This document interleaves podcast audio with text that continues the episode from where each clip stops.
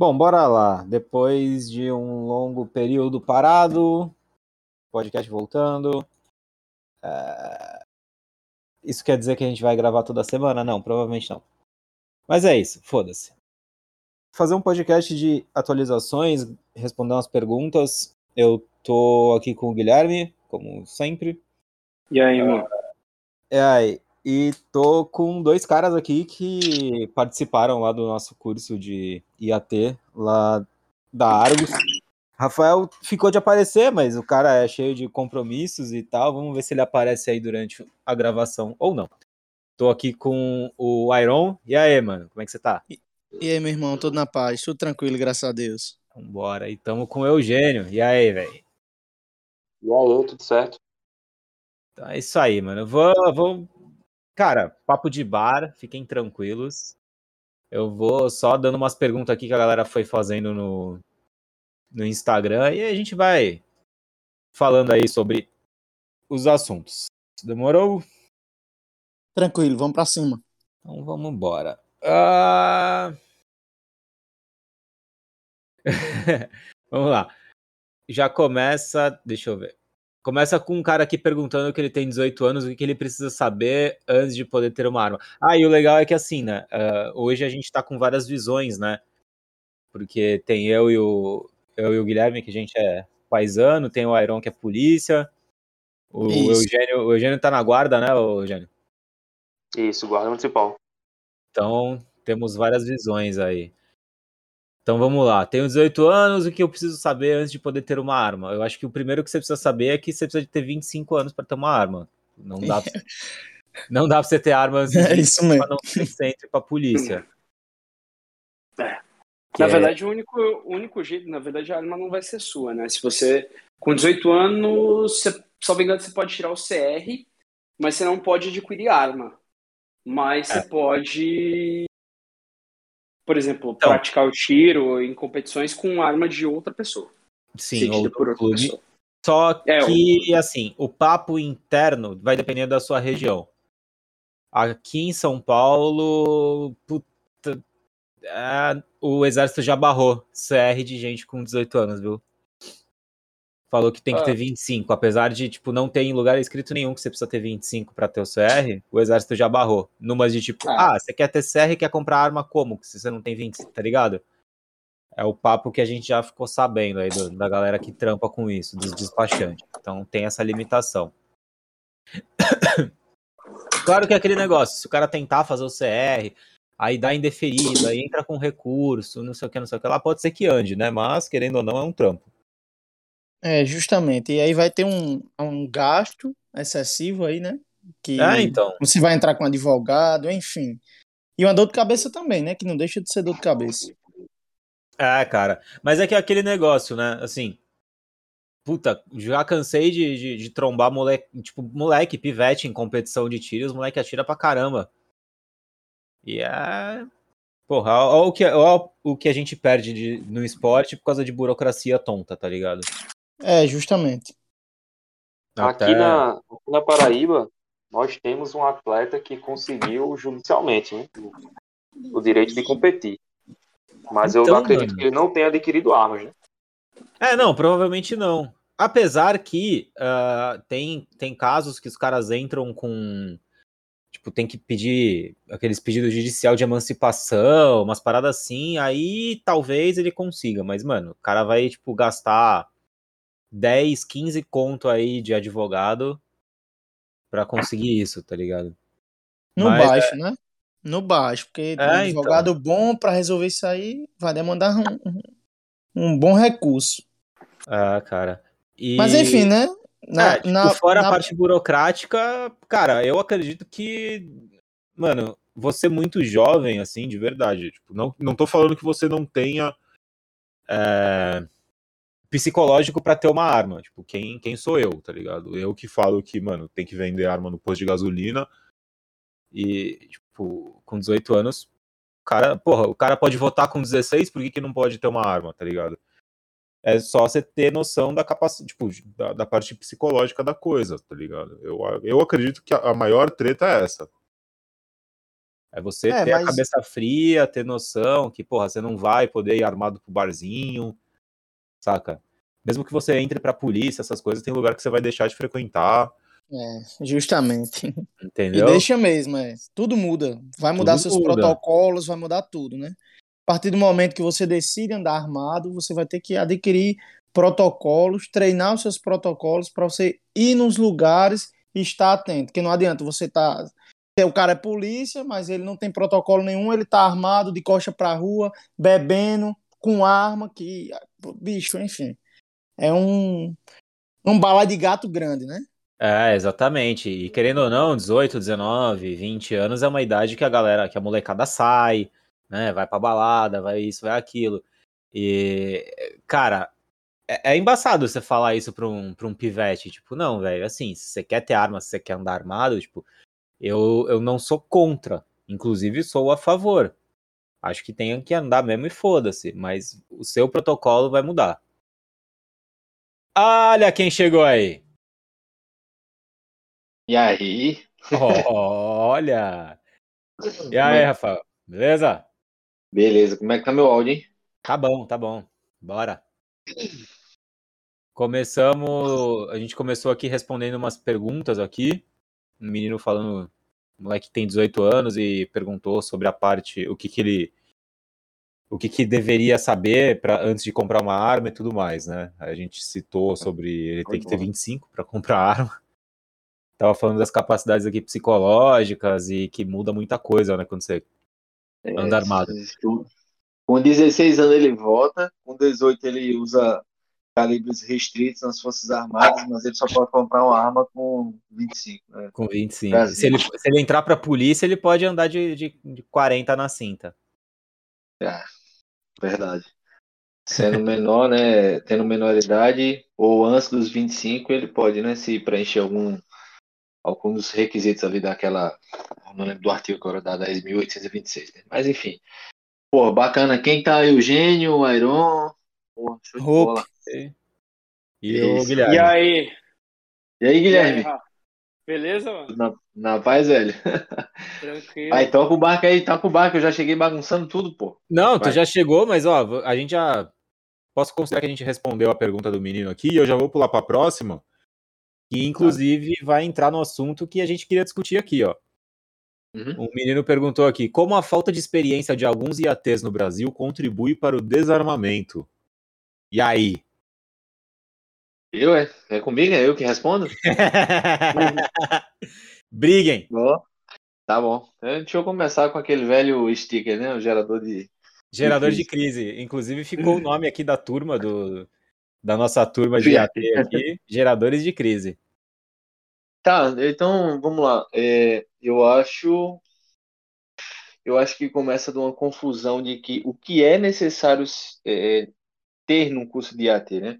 Porque a maioria, inclusive, respondi algumas perguntas hoje, a galera aqui tirando dúvida, enfim, perguntando se eu deixaria apto, né, se o curso deixaria apto ao cara participar do processo seletivo para a Polícia Federal. Eu disse, cara, o curso de instrutor de armamento e tiro é para formar um camarada para ele dar aula, né?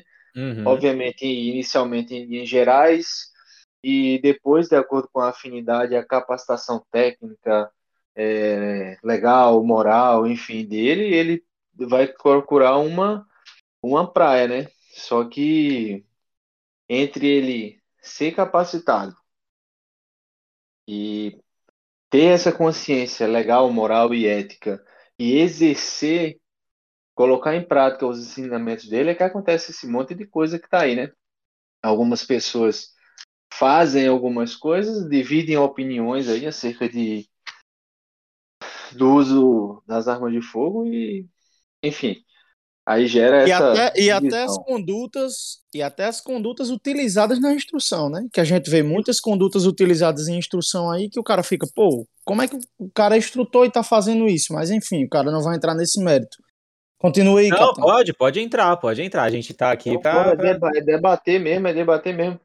Na verdade, assim, não há uma não há uma, como é que eu posso falar assim, um, um currículo padrão. Para ser instrutor de tiro, ele tem que ser é, um policial, ele tem que ser isso, tem que ser aquilo, não. Na verdade, a instrução de tiro, aí é onde começa o, o autoconhecimento, o autoentendimento, né? E a, e a percepção de que, pô, essa praia pode ser a minha. Por exemplo, existem excelentes profissionais civis, não são militares, não são policiais, e ministram instruções, assim, por muito top. Né? Mas esse cara, será que ele tinha a legalidade moral e ética, principalmente de dar, tipo, aula de é, porte velado? Uhum. Entende, velho? Então, assim, aí além de o cara confundir esse, esse limite legal, não legal, né, mas ético, esse limite ético, além do cara conseguir não é, desconhecer esse limite ético, o cara inventa e aí, uma dessas invenções pode acontecer alguma coisa. Aí é. Tá vendo o, o, o giro, né? Foda é isso. É, aí o cara começa a inventar umas técnicas doidas aí, ensinar por aí, pronto. É, justamente isso mesmo. Velho, aí, porra, se, se seria aí bacana, você... eu até, até brinquei na live com os caras, a última live é, com o rapaziada da RGR, eu disse assim, velho, será que eu, não, eu sou policial, sou atirador esportivo, enfim, caminho nos mundos. Será que eu consigo dar uma aula de, de, de IPSC para alguém? Eu tenho, é, em tese, a capacidade técnica, sim. Posso estudar o que é ali, o IPSC, tal, tal, e dou uma aula maquiada por melhorada. Mas e aí, velho, a minha ética? Será que rola eu fazer isso aí, velho? Uhum. Não vai é ser uma aula bacana. Não vai é, ser. Eu concordo. Até, até assim, eu posso até é, me aprofundar, estudar, participar de cursos onde o pessoal instrua para o cara dar, é, saber melhor sobre IPSC, mas eu não vou ter a propriedade para estar tá falando ali, porque, tipo, eu estou dando aula de IPSC, mas eu não pratico esporte. Então, fica meio que uma coisa vaga, né? Eu, eu dou aula de natação, mas eu não entro numa piscina para nadar, nunca entrei. E aí, como é que faz? Pronto. Isso aí. E, né? sobre, e sobre entender uh, os limites de caminhar entre os mundos, a gente, eu, eu Vitão e Guilherme, a gente já conversou isso sobre no, no podcast, primeiro podcast que a gente gravou, o primeiro episódio, eu acho. E a, a, grande, a grande pergunta foi: o IPSC é um treino para combate? Lembra aí, Guilherme? Do, do... É, lembro. Lembro que a gente debateu isso daí. Isso. É assim, a minha opinião é que não. O tiro ele refina muito as habilidades. Isso é fato. Velocidade, cadência, precisão, transição de alvos, isso aí realmente assim, o tiro desportivo ele refina as habilidades que você constrói para tiro de defesa. Agora ele também te traz os contras que tu precisa entender. Aí mais uma vez a gente está chegando no reconhecer o limite e não passar desse limite, né? É, além de não passar, se você passar, você não fazer merda, que aí é o que a gente tá botando como plus aqui, né? O cara não conhece o limite, vai para lá e ainda faz merda lá. Aí é foda. Ah, mas é que eu, eu sempre falei isso, inclusive assim, é, essa questão, por exemplo, do IPC, eu acho que o IPC, cara, é uma ferramenta. O, o tiro esportivo, em geral, ele é uma ferramenta assim, ab absurda de desenvolvimento de habilidade de tiro. Assim, algo absurdo. Acho que principalmente o IPC, quando você começa a falar de, de nível competitivo e tudo mais, porque não adianta, você tem que estar tá com todos os fundamentos em dia. Então, assim, cara, visada, postura, gripe, cadência, transição de alvo, tudo isso você vai trabalhar a nível extremo. Precisão, velocidade. Então, uhum. assim, mas o, o, o, ele traz alguns vícios que são na movimentação. E eu sofro disso. Você já viu o vídeo meu treinando e você vê que, puta, foi. A, movi a, foi... a movimentação. Acho é... foi o quê? Foi ano passado? Ano, retras... ano... ano retrasado? Acho que foi ano passado, né, cara? A gente. Que tu fazia muito tempo que tu não tinha feito nenhum treino é, de combate. E aí a gente foi é. fazer. A gente foi fazer lá com o Adriano e, mano, você parecia um chimpanzé. É, acho que foi 2019. É, movimentação é, é que negócio. Não tem jeito, ela é. Primeiro. É muito vício, né, cara? Você vai pegando os é. vícios do, do, ah, do esporte. Coisa, se, eu vejo, se eu vejo um monte de alvo, primeira coisa que eu quero fazer é correr para eles e acertar eles o mais rápido possível. Jogar dois tiros em cada Entendeu? um. Dá dois tiros em cada um. Se tiver um metal, ele vai cair. A hora que eu escutar o pin, eu saio correndo pro outro posto. Entendeu? Então, assim, você tem o, o, o vício e entrar de peito aberto. Você entra nos postos Sim, de tiro. Barricada foda-se. Não, não tem. Não existe. Você se preocupa isso. mais com o pé, né? Se preocupa mais com o pé do que com, com a exposição do, do tórax. Ah, se preocupa totalmente com o pé. Qual pé que você vai. É, porque o, o pé não pode pé, cruzar a linha, né? Não, não, não pode passar. Mais, mais, do que isso. Por exemplo, você chega. Agora, eu, eu tô trabalhando nisso.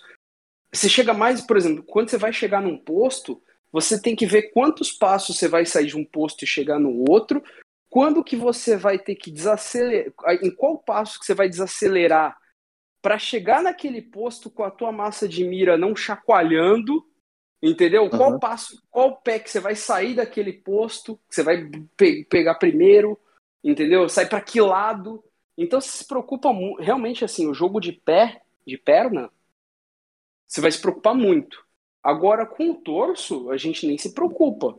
Na verdade, você só se preocupa, é, vamos dizer assim, mais ou menos, se você vai entrar num posto onde tem uma janela ou tem um posto que você vai entrar torto e vai ter que inclinar o teu tronco. Então, você vai procurar ali talvez um jeito um pouco mais confortável de entrar ou passar com a arma pela, pela janela, pela barricada ali e tal. Só isso, né? Mas você não vai se preocupar em expor ou não sua cabeça. Pelo contrário, você vai expor, você quer entrar o máximo é... possível ali. E essa, essa questão que você, Bruno, você fala, entrar o máximo possível. Poxa, é, quando tu pega dois, três alvos ali numa barricada de, de, de, meia altura, mais ou menos ali, onde tu mete os dois braços ali para dentro e solta seis disparos ali é rapidão, né? Sim. Se alguém vai, por exemplo, vamos, vamos criar um contexto. Se for comparar essa passada para chegar mais próximo do alvo e você soltar ali é, seis disparos ali, já partir para outro, não ver nem qual foi o resultado daquele alvo ali. Então, isso são, são. Você traz aí na sua palavra uma coisa boa do IPSC, que é uma noção espacial, a sinestesia, onde você tem um controle de, de área, você, quando você não corre em como a gente fala, termo técnico, é desabalar da carreira, né, de um canto para o outro. E você tem que calcular mais ou menos ali para você não passar daquele limite. Então você está trabalhando com essa questão sinestésica, você querendo não está tendo um domínio, né, sobre sua sua locomoção. Mas quando chega lá, você manda dois disparos e bom, você não se preocupa em se expor. Você às vezes vai sair de, de um, de um, de um stage desse para outro você faz uma recarga que, por exemplo, tem 10 munições e naquele lado lado vai precisar de 16. Tu já solta um carregador ali quase que cheio já vai pro outro lado. Eu não sabia o que era recarga tática, cara. E não tem, não tem. Recarga, eu nunca tinha feito Você... uma recarga tática na minha vida, acho que até 2019. Tipo, eu nunca tinha. Não, minto, acho que 2000. Tem, sem exagero, acho que, acho que até no passado. Para mim, eu tinha uma regra que era o seguinte: carregador só tem um lugar para ele ficar. Dois lugares. Ou ele tá no seu cinto ou ele tá no chão. Isso. eu nunca, nunca pensava aí, em ter um carregador meio cheio, não. Mas a recarga, quando você pega um atirador e joga ele num curso de tiro de, de defesa, é, toda vez que você mandar ele fazer uma recarga tática, ele vai se embananar, porque ele não, ele não tem um hábito de fazer isso daí. O camarada que defende, o camarada que defende que o IPSC é, é um bom treino para defesa. Normalmente, ele caminha nos dois mundos. E ele tem uma percepção do que é importante nos dois mundos. Mas ele não está conseguindo ver o cara que vem só do tiro desportivo. Mas, enfim, é, a ideia é essa. A ideia é você, pô, entender então, o, que o, mundo, o, o que o mundo tem de bom de um lado, o que o mundo tem do bom do outro, e você conseguir é, é saber usar. É, eu ia falar isso aí. Eu acho que a magia você... tem você usar o bom o, o que você tem Pronto. aprende é dos dois. Exato, vocês, pô, vocês tocaram num ponto importante. Porém, o que é que muitas vezes acontece? O, instru, o instrutor ele quer dar aula de tudo e ele não caminhou nos mundos. Aí o que é que acontece? Para ele falar de uma coisa que ele não vive, ele vai e faz uma merda, uma cagada, ou vai e fala besteira. Né? Não foi essa a pergunta do cara, né? Isso. Pronto. Aí você fica vendo, ou, pô. Ou às vezes o cara não tem, realmente não tem prática nenhuma no mundo e o cara quer dar a instrução daquilo. Justo, entendeu? ele quer abraçar o mundo com as pernas. Ele quer... ele quer pegar aluno, ele quer, pô, quer pegar o dinheiro, mas não está preocupado em passar uma instrução de qualidade, né? Numa coisa que ele domine. E isso, e isso para mim, no meu ver aqui no Brasil, acho que acredito que lá fora também aconteça isso. A, a, acontece muito com essa parte, vamos chamar tática, Cara, demais. No, no, no, meio, nos cursos esportivos eu posso falar que não.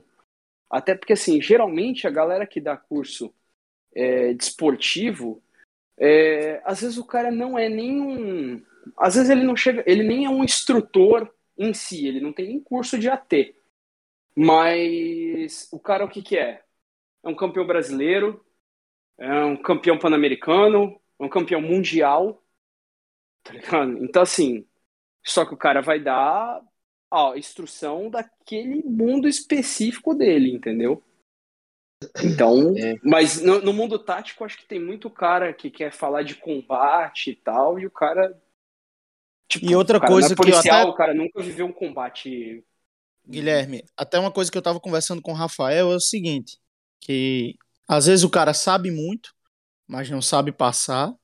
Às vezes o cara sabe pouco, mas ele sabe passar e às vezes tem o cara que ele tem uma, um, ele, ele tem um, um, bom conteúdo e ele também, também tem uma boa transmissão. E aí, dos três, qual você escolheria? Tá, eu tenho um campeão mundial, mas ele não sabe passar. Ah, é, não adianta, concordo né? contigo. Sim, sim, sim, o cara tem um você tem, você vai ter aula com um campeão, um cara que é campeão mundial de, de PC, mas o cara não tem o dom de ele não tem o dom de identificar, por exemplo, qual a dificuldade daquele cara, ele só, ele só vai falar o seguinte: olha, meu amigo, você quer baixar seu tempo? Então, ó, você tem que fazer isso isso, isso. Mas o cara não tá vendo é, outros defeitos ou, ou não tá vendo que assim justo, não dá para mudar, não dá para mudar a é. pessoa. É. Por exemplo, não dá para você pegar o cara e dar um curso para ele de dois dias que seja. Ah, beleza, o cara é campeão mundial de PSC. Ok, legal.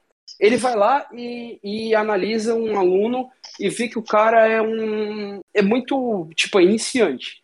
Beleza, ele enxerga problemas desde fundamento até movimentação, cadência, tudo no cara, precisão, tudo. Meu, não vai dar para mudar esse cara inteiro. Então assim, e não adianta você virar pro cara e querer fazer uma coisa, é, falar com ele é, sobre movimentação super refinada tal, sendo que o cara tá com um problema de gripe, o cara tá com um problema de visada. Ele não tem nem os não... fundamentos e você já tá querendo colocar o cara lá na frente, né? Inclusive, até eu, na, eu vou... no mundo, até na parte tática, isso, isso rola bastante. A gente tava Sim. comentando, inclusive, Sim. a gente tava comentando esses dias o vídeo de um cara aí, que eu não, não preciso citar o nome, mas vocês sabem quem é, o, o cara que tem que tocar punheta contra a mão agora. É, acelerando, botando estresse num, numa turma que, cara, eles não tinham o fundamento básico. Cara, eu não acredito, eu não vejo que, que isso seja interessante. Então, mas eu sempre, eu sempre falei isso, cara. Eu sempre falei isso. E eu sou contra, e foda-se. Eu sou contra você pegar um cara é, que, digamos, não tem nenhum curso básico de tiro, ou não sabe Cara, não sabe. Não tô falando que o cara. Não sabe uma, manusear, uma, não sabe operar. O cara, mal, o cara mal não sabe. Não, assim, até mais do que manusear, cara. O cara tem que ter um, um, um fundamento razoável de tiro. E aí, aí o cara. Aí o instrutor vai lá e bota o cara num combate veicular, num combate velado. Meu, esse cara, ele pode, ele pode causar um acidente, pode machucar ele e outras pessoas. E o cara pode sair, até mesmo sair desse curso achando que tá. Uh, virou tá um Navy SEAL que tá é. apto. E o cara não. Só que assim, o cara não consegue fazer. Tipo, tem caras que não. Pessoas que mal conseguem fazer disparos é, parado e sem tempo num alvo humanoide a 10 metros. Tipo, o cara manda tiro fora do alvo humanoide. Tipo, sem tempo. E aí você quer colocar esse cara para correr, para sair de dentro de um carro, para fazer disparo dentro do carro. Cara, é, é, é, ó, a gente já teve em situação dessa que a gente foi fazer treino que tinha gente assim para pior. Cara que não tinha, não, não conseguia manter regra de segurança. Sim. É assustador, sim. tipo assim, é. É. assustador até para as outras pessoas. Se eu fosse, tipo assim, eu acho que falta às vezes até mesmo um- uma certa, é, cara, um certo critério. Um cuidado, né? Um cuidado. Não, não, uma falta, quem não, cara, vai. é, é falta de, é falta de critério do instrutor, de quem vai aplicar o curso, entendeu? Permitir alguns alunos na, na linha. Não, no- Mas aí- o Vitor, o Vitor e o, e o Aron, o Eugênio tá aí também, eles foram testemunhas no, no IAT.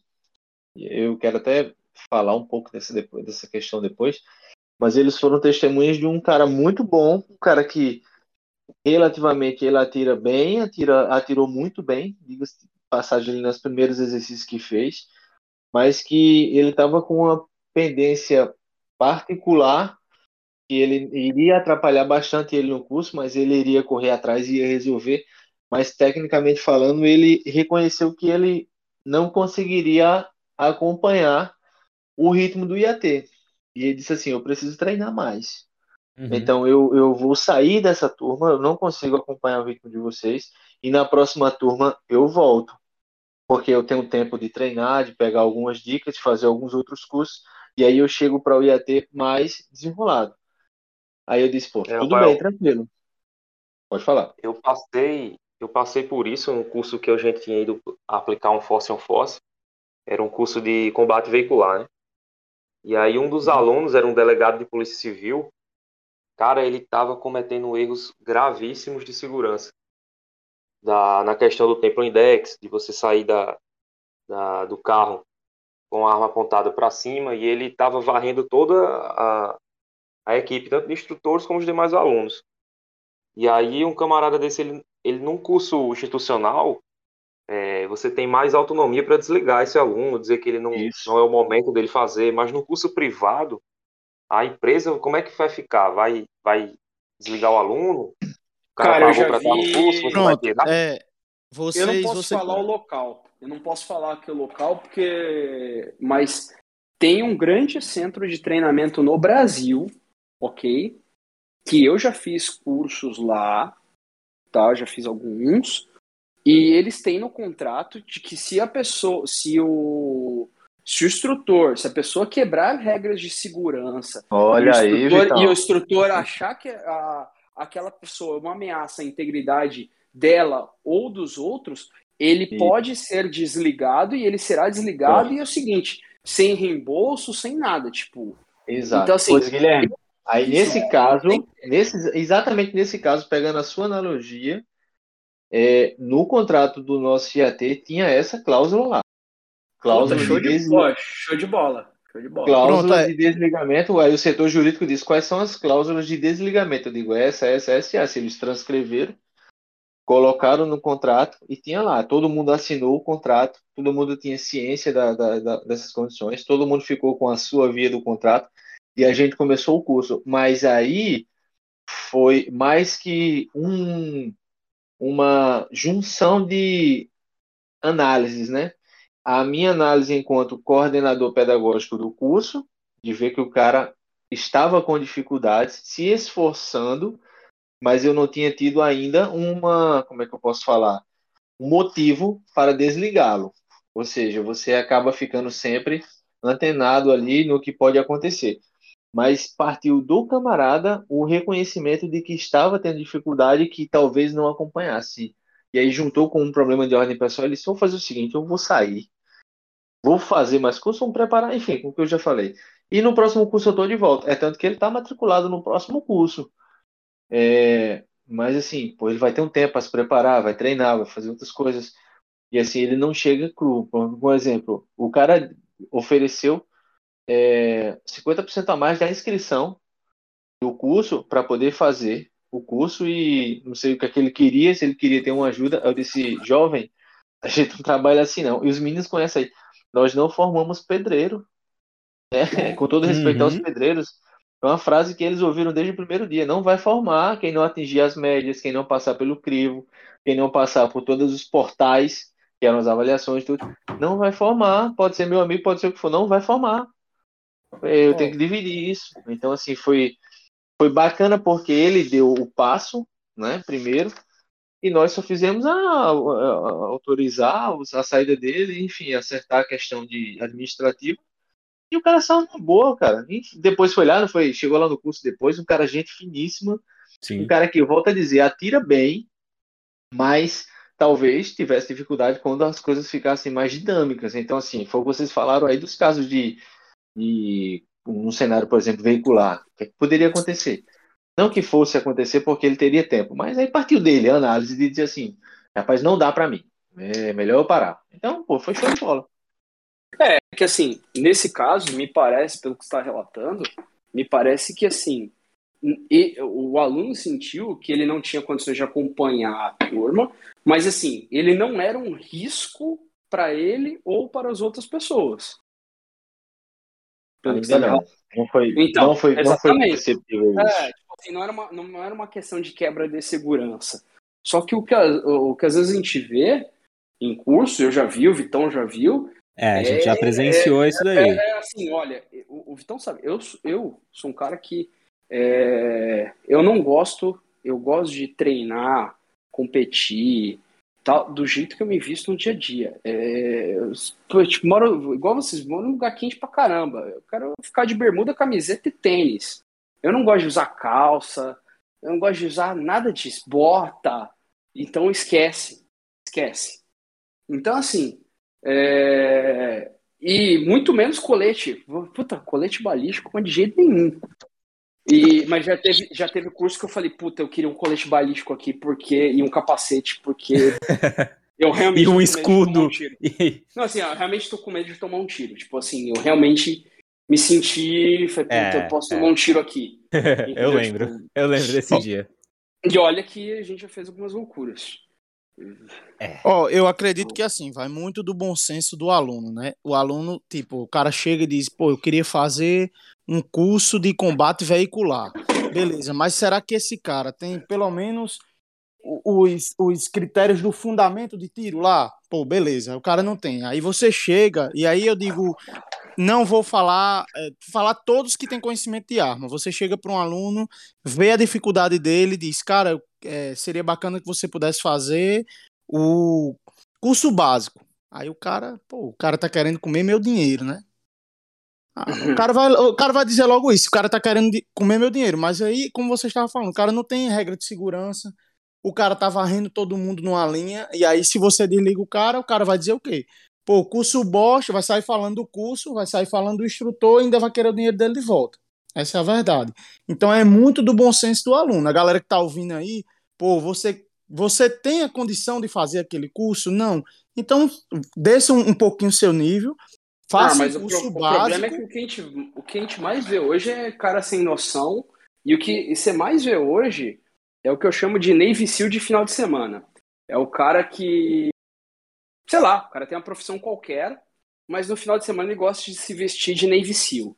Então o cara, o cara vai pro clube de calça tática camuflada, é, é, tipo capa de, de é, colete balístico, às vezes tem até as placas, mas cheio de patch, né? Aí de combat shirt. E porque o cara, sei lá, o cara é meio goiaba. Mas o cara não sabe nem atirar. Entendeu? É então assim, é o termo técnico. É, então assim, aí eu coloco, aí eu coloco para vocês e aqui acho que é polêmico. Qual aonde está o limite é, ético, até mesmo ético de, por exemplo, tanto, tanto da pessoa que vai fazer o curso, porque às vezes essa não tem a noção e não tem uma autocrítica.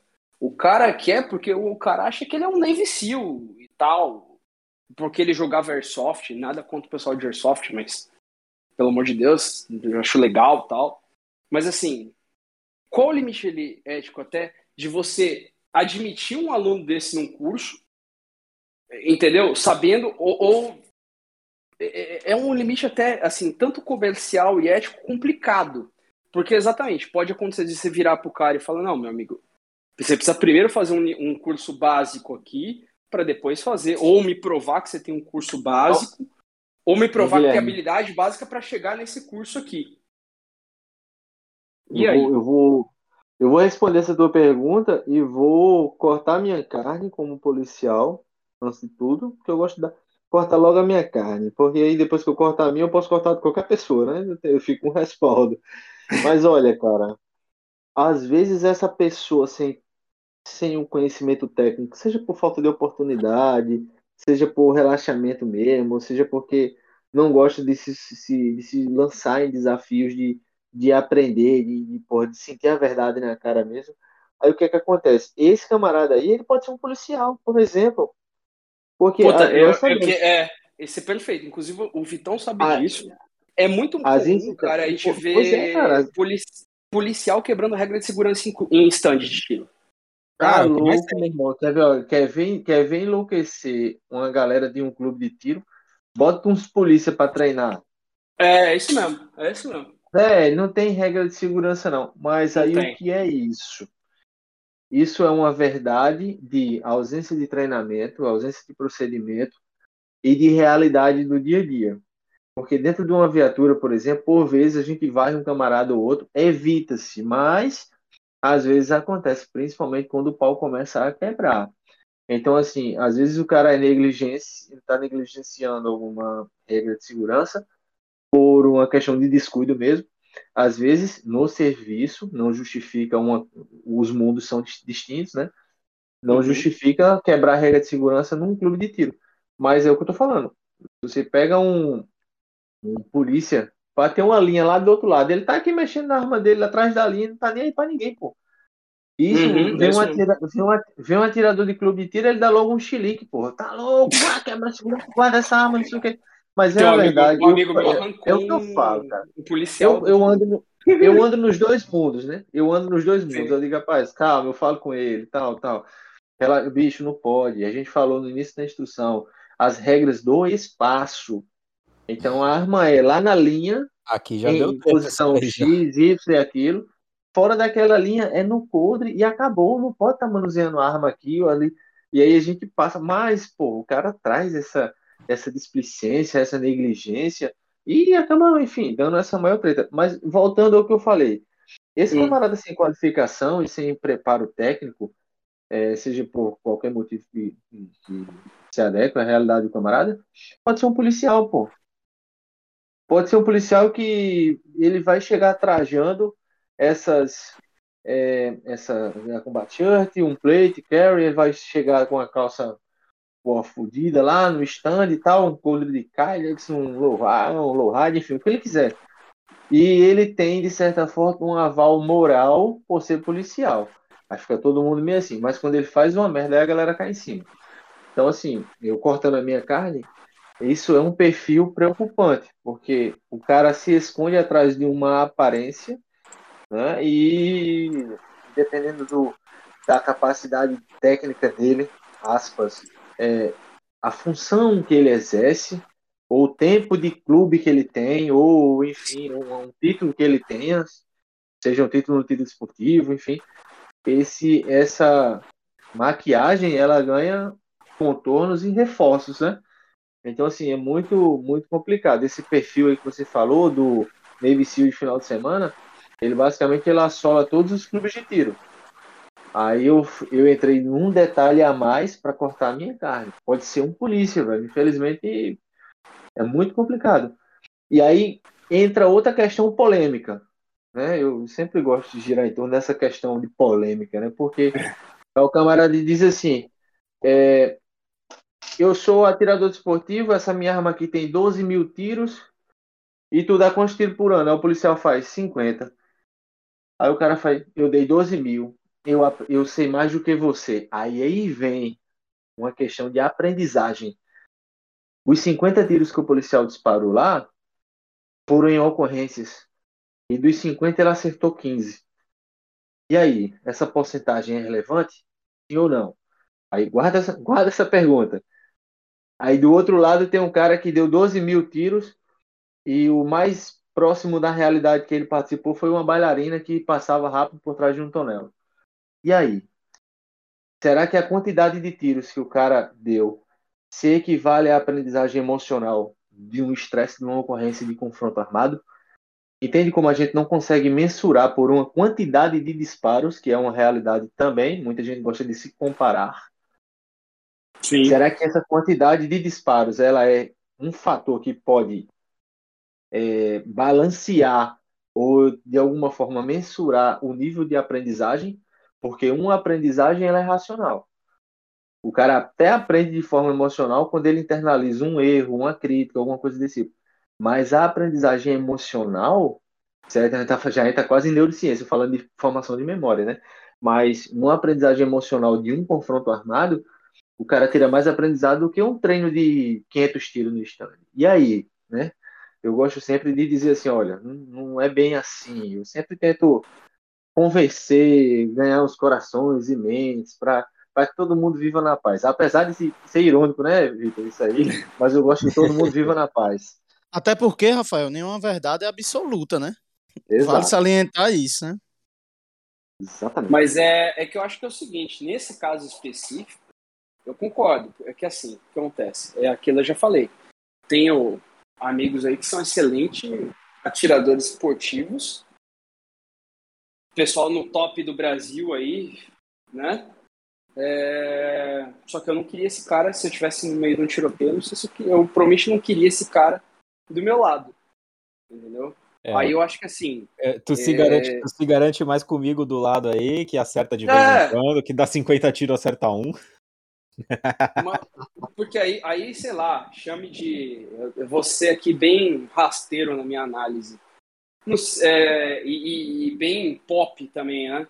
É, talvez, não sei se é uma questão de falta de mentalidade de combate, né? E o tipo de situação que o policial ou que a pessoa que treina mais voltada para isso tem ou desenvolve. E, cara, tem gente que. Tem gente que é aquele negócio, na hora do, do aperto, é, na hora de uma situação de estresse, tem gente que trava, congela, tem gente que chora, e tem o cara que, mesmo, com, mesmo desarmado, e com um urso de 400 quilos indo para cima dele, o cara vai morrer, mas o cara tá até o final no, na, no tapa com o urso. Então, eu acho também que acho que é um talvez seja uma habilidade que a pessoa pode desenvolver, mas eu acho também que vem muito da pessoa em si, né? Eu vejo então, também, assim, cara. Às vezes, às vezes talvez seja melhor ter um num, num confronto armado um policial que nem sabe atirar tão bem, nem ter uma técnica tão refinada do que um exímio atirador. Porque a gente sabe que eu não posso falar isso porque eu nunca atirei em ninguém, mas quem é policial e já atirou em pessoas sabe que é bem diferente atirar numa pessoa e atirar num papel ou no metal. É, assim, né? Às vezes você vai atirar num bicho. É, bem diferente. Entendeu? Você, você vai atirar num bicho, quando você coloca ali um, um bicho na mira, sei lá, seja um, não, a gente não a gente tá aqui incentivando a caça nem nada do tipo. Mas quem na sua infância já matou um passarinho aqui, lá, né, sabe que quando você coloca um bicho na qualquer ser vivo na mira de alguma coisa, é bem diferente, cara, de do que atirar no papel ou no metal. Há um vínculo, né? É, há um vínculo esse essa questão emocional, principalmente, por exemplo, o atirador designado, que ele vê um atirador eh, policial de precisão, ou um Sim. caçador militar, enfim, pegando os segmentos do tiro de precisão, que ele vê através do seu sistema uma, uma expressão facial, ele vê uma lágrima, ele vê um detalhes que, que, que reforçam o, o, vínculo emocional entre a pessoa e o alvo. E há toda uma questão psicológica envolvida, que já foi trabalhada de forma prévia, mas que recai porque somos humanos. Né? Então, é uma decisão muito difícil. A galera acha que tem gente que torce para entrar no confronto. Eu digo, velho, esquece isso, cara. É horrível. Rende na tua cabeça. Nossa. A pessoa não sabe é, o problema que tá arrumando para si e, e tal. Exatamente, entendeu? Então, assim, esse ponto que você falou aí, Guilherme, ele é tratado em duas obras do David Grossman, né? No Combat e no Matar. E ele fala justamente esse ponto aí que o capitão tocou agora. O quão difícil é você atirar no seu semelhante. É, é... Tá na minha mão aqui o Matar. Livros. Página 47, lutar ou fugir, ensinar Justamente, é. Justamente. Então é isso aí, cara. É, aí, não, é, não é fácil. 74 não. ele traz, né? Por que Johnny não consegue matar? Página 74 do livro Matar. Vai em cima dessa temática aí. Justo. É muito, muito complicado. Deixa eu voltar uma temática aqui. A gente está se afastando dela. Nós começamos a falar do IAT e, e a gente perguntou por que, né? Algumas barbeiragens aí reforçam né, essa visão desarmamentista tal, tudinho. Eu, faz, eu, vou, eu quero fazer uma pergunta para vocês. Cada um responde no seu, no seu, na sua ótica aí. É, primeira pergunta: há um tempo na visão de vocês para se formar um instrutor de armamento e tiro, com base em tudo que a gente já falou aqui, na visão de vocês? Um tempo de curso que tu diz? Não, um tempo para que o indivíduo A que já atira ou começou a atirar agora, ele se torne um instrutor de armamento e tiro. Ele tem oportunidade, tem condições tal, e ele resolve fazer um curso de instrutor de armamento e tiro. Na visão de vocês, há um tempo necessário para que o cara. Eu tenho minha opinião formada, estou aqui uhum. para mudá-la, né? Mas eu queria saber de vocês, a opinião de vocês acerca disso. Há um tempo, o cara tem que passar cinco anos atirando para depois fazer um curso, ele pode fazer um curso no primeiro ano, já que ele comprou uma arma, está atirando, no, no meio do caminho, e aí? Qual é o tempo que ele precisa? Cara, ó, na, na minha visão, eu, eu vejo. Pergunta chata, né? Pergunta, é, chata. é, um pouco, um pouco. Mas assim, é, eu não vejo um tempo definido em número. Eu vejo que de repente você tem um cara aí que em um ano ele vai todo final de semana ele treina, toda semana ele lê um livro e a cada quatro dias ele assiste uma aula. E você tem o cara que atira, que tem o CR dele aí há 10 anos e nunca treina, ou então vai no clube uma vez por mês, dá uns 10, 15 tiros num papel e ele acha que ele é experiente porque ele tem 10 anos, entendeu? Eu acho que ele tem que acumular uma série de, de de conhecimento mesmo, uma série de habilidades que não vai ser no curso de instrutor que ele vai desenvolver. E, nossa, eu vou adorar tirar esse chiado do fone do Guilherme depois da edição. Eu tô até puto já, mas tudo bem. Peraí, deixa eu ver, acho que é. Deixa eu ver se vai parar. É, parou. Aí. Ai, que é só conversa? É, então. Se conversar, coisa. E é sempre na delicadeza.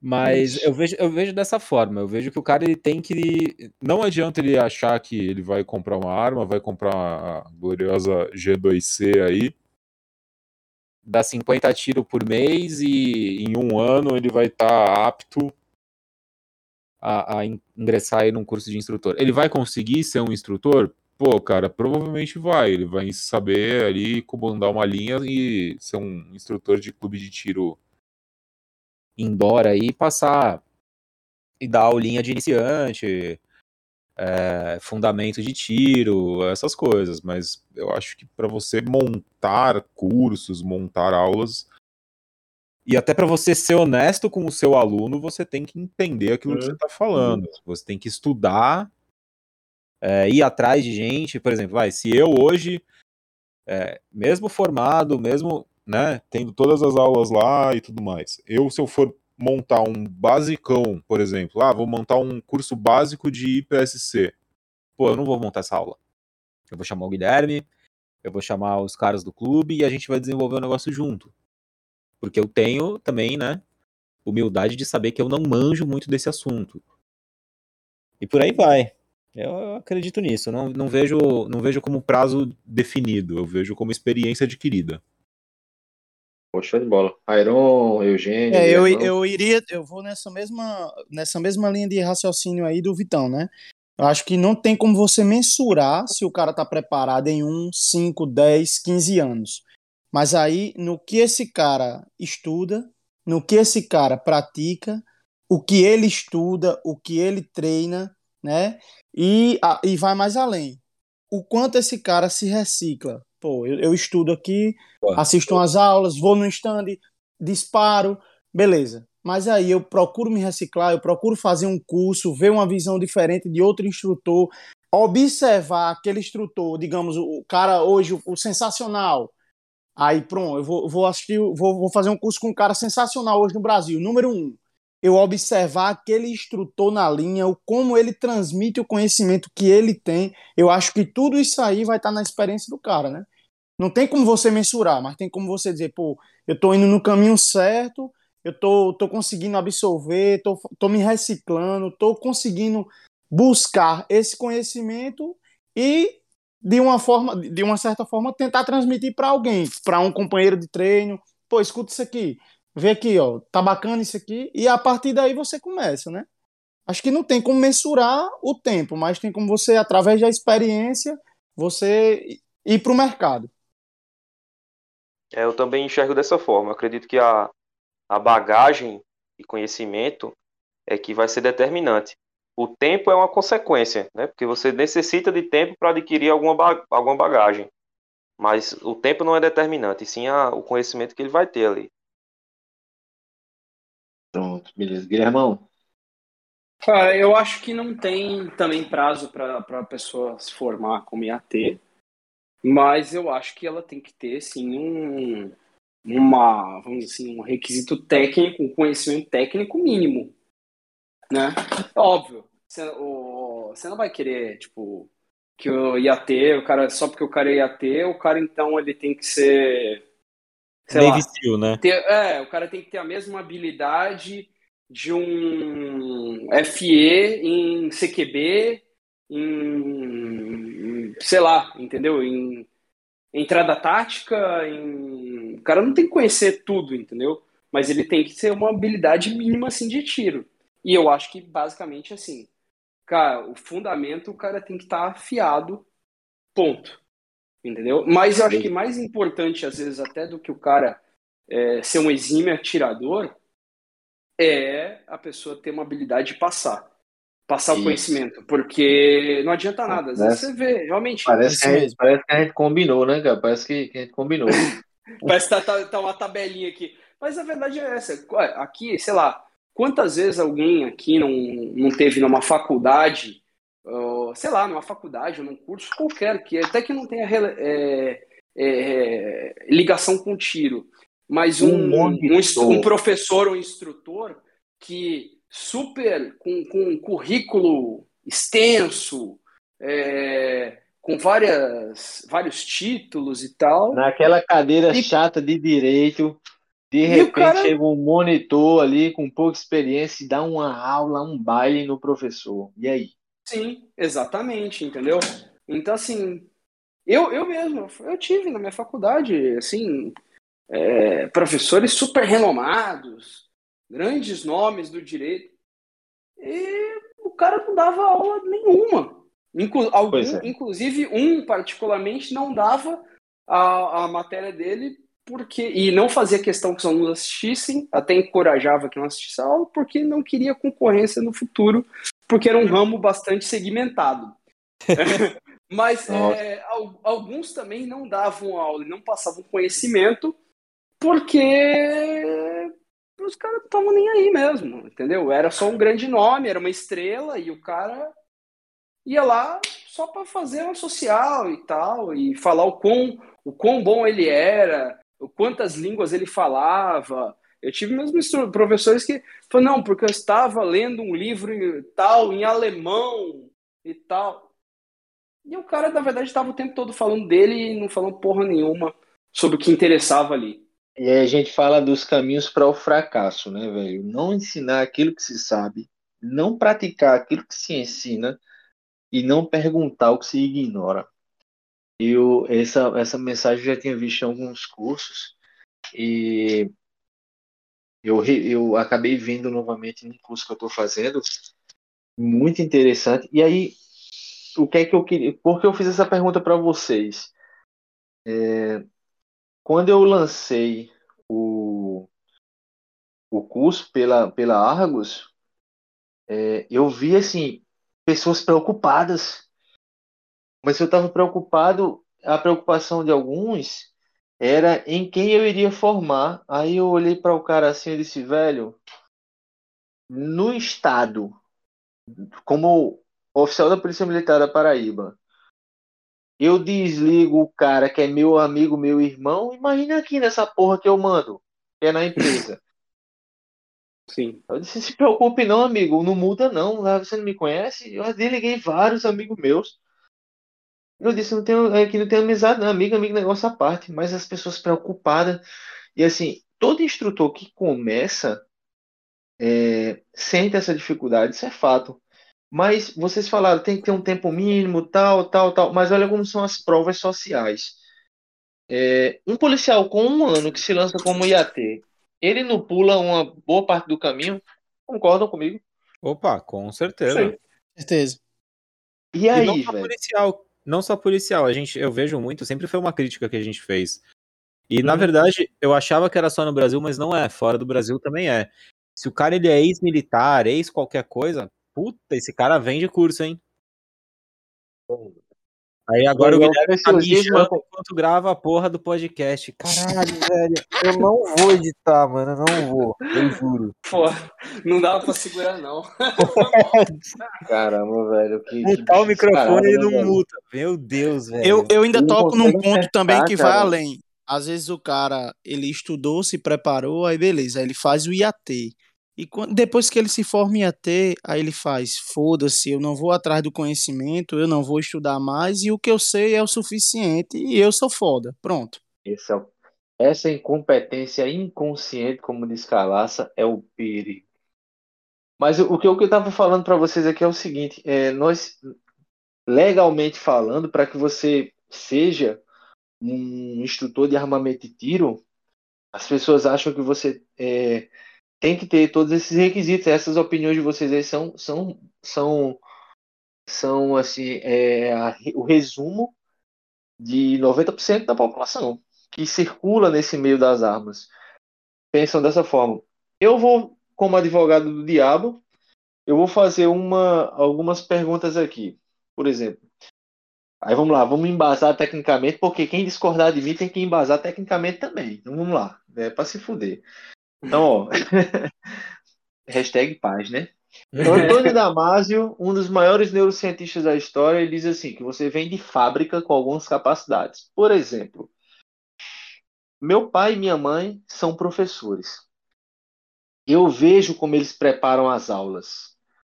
Eu vejo, isso é só para criar reflexão. Eu vejo como, ele tra como eles tratam os seus alunos, alunas.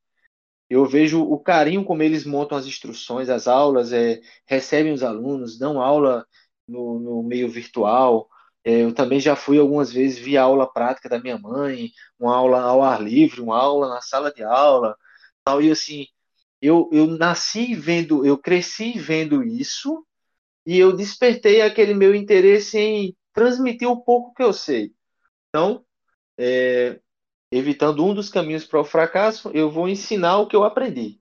Então, vamos lá. Com base nisso e aproveitando essa predisposição, essa capacidade que virou uma habilidade, que agora é uma competência, e, enfim. É, e aí eu vou fazer outro paralelo aqui, um parênteses. Nós sabemos que existem lutadores do Brazilian Jiu-Jitsu, existem os caras que são, pô, competidores nato, aquele cara de competição, aquele rato de competição, o cara que compete muito, ele tá naquela vibe ali de, de competição. Existe o cara faixa preta que não compete muito, mas ele é um excelente professor. E o é que o Iron falou, o cara que é, porra, casca grossa, arrasta tudo que é campeonato por aí afora, não sabe passar um treino para faixa branca, faixa azul. E aí? Quem é melhor? O cara ter aula com um campeão mundial ou o cara ter aula com aquele professor que é porra, desenrolado pra caramba? Aí o cara fica, pô, e aí? Onde vem o melhor conhecimento? Não vem do cara foda, que compete, que, que pô, é rato de tatame e tal, tal. Não, não, não vem desse cara. Vem de um camarada que, pô, ele não gosta de competição. Eu mesmo hoje. Ganhando a faixa preta, pô, eu não vou estar tá me jogando em campeonato, velho. Vai ser para curtir, lazer, esporte, relaxar tal. Eu, tu, todos os professores que, que, eu, que, eu, que eu tenho contato sabem disso, velho. Eu não tenho mais saco, nem tempo, nem. Assim, até posso me dedicar um pouco mais, mas não, não vou viver de, de competição. Leva tempo. O cara fazer isso em alta performance leva tempo. Aí talvez eu me torne um bom professor de jiu-jitsu. E aí? Mas eu não sou um exímio competidor. E aí vem aquela, né, aqueles dois, aqueles dois extremos. Sabe muito, mas não sabe passar. É, é que o cara sabe muito, não compete, ele não tem essa prova social, mas sabe passar e é uma baita aula. Todo mundo que treina jiu-jitsu lembra de um, de um professor que é foda. Como professor, não como atleta. Ele é, se é que eu posso fazer essa divisão, ele é foda como professor. E aí o cara fica olhando, e aí? Será que não reúne condições para ser um bom professor? E aí a gente fica nessa em, relação a tempo, né? Essa é a reflexão que eu deixo. O cara pode se dedicar em um ano e fazer o que, por exemplo, o cara pode ter uma vida mais intensa em um ano de tiro do que eu em 17 anos de polícia. E aí? O cara aprendeu, fez técnica, fez curso de oratória, fez curso de é, professores, né? Fez altos cursos na parte de docência, é, estudou outro idioma, não sei o que, tá dando aula em inglês. Aí eu vou dizer ao cara assim, rapaz, esse bicho aí não tem muito tempo de mercado, não. Como é, é muito diferente, assim, é, é muito fragmentado esses nossos raciocínios. E o que vocês falaram, eu, boto, eu botei agora uma reflexão. Mas o cara é, tá dando aula de quê? A gente já muda outro ciclo, né? Ele, nesse tempo, ele já tá dando aula, começou agora, já tá dando aula. Tá, ele tá dando aula de fundamentos de tiro. Aí o cara, ah, tudo bem, tranquilo. Não, ele tá dando aula de técnicas é, intergalácticas de combate. Aí o cara fala, oxi, nunca combateu. Então é, a gente sempre passa por essa questão dessa prova social, né? Foda uhum. isso aí. Uhum. Sim, sim, sim, sim. Complicado. E além, além disso, complementando essa questão de tempo, de, é, eu, eu falo que eu já vi isso, tipo, cara, acho que assim, assim como no tiro, em vários outros aspectos aí da, da nossa vida, tem gente que simplesmente tem um talento absurdo pro tiro. Tipo, sabe aquela coisa, sabe tipo, o cara que é o Romário, o cara não treina, o cara vai pra, pra balada a noite toda, bagunça com mulherada, mas no, o cara chega, acorda atrasado pro jogo, mas entra lá em campo e faz cinco gols. Entendeu? Pois é. Tem gente também que o cara tem pouquíssimo tempo de tiro, o cara é um talento, o cara tem um talento nato né? E, então assim, a questão de tempo é, é complicado até por causa disso. Entendeu? Pô, eu tenho visto aí, cara. Tem cara com Não, um, dois anos de tiro que o cara tá, porra, voando. Entendi. Na verdade, essa, essa confusão ela acaba, ela acaba se encontrando muito com a questão de, do que o cara tá fazendo. É, e aí vem o que vocês falaram muito bem sobre a experiência, a bagagem mínima para falar aquilo. Como é que eu, atirador desportivo, vou dar aula de porte velado se a única hora que eu estou portando a arma é em tese, quando eu saio para treinar? Bem em tese. Bem então. em tese, né? Entende? então, aí eu. eu... então é, a gente já tá nesse. Já tá nessa, nessa. Nessa maldade aí, então o que, que você acha? que o cara.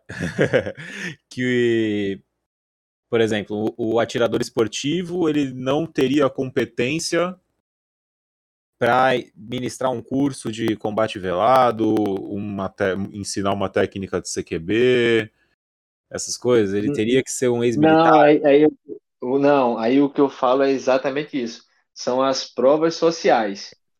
Entende uhum. que alguém sempre vai perguntar alguma coisa a ele, mas ele não.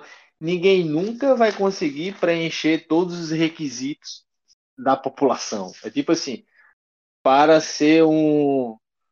Para dar aula de CQB, o cara tem que é, ter participado é, 10 anos de uma tropa de intervenção, ter combatido no Iraque, Afeganistão ou é, Mogadíscio, ou sei lá, é, na Somália, ou ele vai ter que. Aí a galera estipula requisitos que não. É, como é que eu posso falar assim? Às vezes dividem opiniões sobre a capacidade técnica do camarada. Então, essas provas sociais aí que o povo fica inventando. É. Agora, sim, é, a dizer, é, é muito cíclico esse assunto. O que é que o cara está ensinando? Ah, ele vai ensinar técnica de porque CQB é um CQB é uma tradução, né? O combate em ambiente confinado é uma tradução de um negócio muito genérico. Cara, assim, pô, tá ensinando CQB para atirador desportivo. Aí eu pergunto ao cara o que é CQB. O cara faz combate em ambiente fechado. Eu digo, Ué. jovem gafanhoto, você não respondeu porra nenhuma. Me diga o que é CQB. Combate em ambiente fechado. Disse, tudo bem. Então, dois moleque com duas baladeiras, estilingue, madoc, enfim, dependendo do local onde você tá ouvindo esse podcast aí, denomine aquele estilinguezinho ali em forma de Y, com um soro ali, e você joga, arremessa uma pedra. Então, dois moleques dentro de uma casa com duas baladeiras, badoque, estilingue, é CQB, combate em ambiente fechado. Confere por sua denominação rasa. Aí o cara vai dizer, não, eu digo, então complemente. Porque a sigla CQB é uma tradução. Enfim. Agora, uma tradução como... ampla que agora a galera, inclusive, agora, agora eu vou tocar na polêmica, mas não, juro por Deus que não é na maldade. É, sim. Inclusive agora. Não, não é. Hoje eu tô, tô, tô extremamente educado aqui. É, mas, inclusive, o pessoal agora, para des, desmembrar essa coisa e, e, tentar meio que fazer. Não sei, não sei se por é, medo de represálias ou o que, que é, tô, meio que virou um padrão de chamar agora de home defense ou defesa residencial, para falar assim: olha, isso aqui é uma técnica civil e não é CQB. Tipo, o pessoal já com medo, porque na cabeça tão fechada, de, até dos, de vários instrutores e tal, o pessoal faz exatamente essa associação, essa associação que você está fazendo, tipo, falando, ah, CQB é técnica militar. Agora, se eu chamar uma parte do CQB, chamar de defesa residencial home defense, então eu, eu posso ensinar para civil, não é técnica militar. Na verdade, se você chamar de, de home defense, é, home defense é vai, vai dar ruim, vai dar ruim.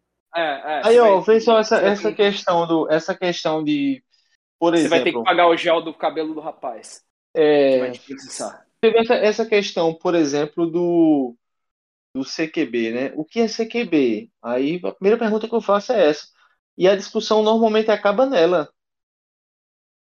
A primeira acaba nessa primeira pergunta, porque quando você vê uma mudança de um contexto norte-americano na segurança, onde policiais precisam é, adquirir esse conhecimento frente a uma nova modalidade que acontecia, e essa modalidade e esse, esse conjunto de procedimentos técnicos acaba sendo exportado para todo mundo, não sendo diferente no Brasil. Então, quando você olha assim para o CQB, faz, pô, quer dizer que eu, dentro da minha casa, três horas da manhã, escuto um barulho, preciso deslocar do ponto A para o ponto X na minha casa. Isso não é CQB?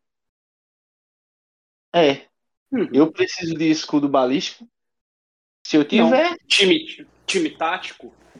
Preciso de oito homens, uma submetralhadora, uma proteção balística coletiva. Preciso de uma arma de proteção coletiva. Preciso montar um tripé para botar uma, uma mini É, preci, preciso disso. Não, mas seria muito legal. Se tiver em casa. Granada, luz e som. Né? Granada, luz e som. Exato, se você tem esse recurso à sua disposição em casa, tudo bem, tranquilo. Mas se você não tem, você cai no contexto norte-americano de criação do CQB ou man, ou single man, como queira chamar. Então, assim, é, você dentro da sua casa, é, é como eu, eu, eu, sempre falo assim, é, é uma terminologia muito genérica, é uma terminologia muito genérica, e eu vou falar da galera do Airsoft, né? É uma terminologia muito genérica que tem uma ampla, um amplo entendimento. E, bicho, é, para você fazer um CQB, você não precisa de. Baixa você, a sua arma, se tiver uma lanterna, uma lanterna. Ter cuidado nas portas, nas janelas, nos corredores, nas escadas, com vidro, com parede, com a forma como se usa a luz. Isso, só isso aí gera um, um tema para um podcast de duas horas, a luz. Deus disse, haja Sim. luz e houve luz. E pronto. E aí, Porra, bicho. É assim, a galera quer discutir o sexo dos anjos, mas não sabe nem de onde esse abençoado esse anjo veio. Então, assim, é muito. Sabe, a galera gosta muito de, de ficar repetindo, repetindo, repetindo, repetindo. Quando você pergunta de onde vem, ninguém sabe responder. Então, assim, o CQB, velho, você sozinho dentro da sua casa, é CQB, é um combate em um ambiente fechado. Ponto, acabou você gostando ou não. Pode aí é, ficar em biquinho, tranchando o nariz, foda-se, eu não tô nem aí pra você. Me prova o contrário. Sim. Não, inclusive agora tem, tem, uma, tem uma empresa de treinamentos é, daqui do estado de São Paulo que eles criaram uma diferenciação, tá? Agora, essa nova. Eles criaram dois cursos. Um com o nome de entradas táticas, né? Esse só operadores de, de segurança pública podem fazer. Porque é, é, é, é ambiente confinado, mas é com é para você aprender com, tipo, a entrar em ambiente confinado em dupla ou em grupo.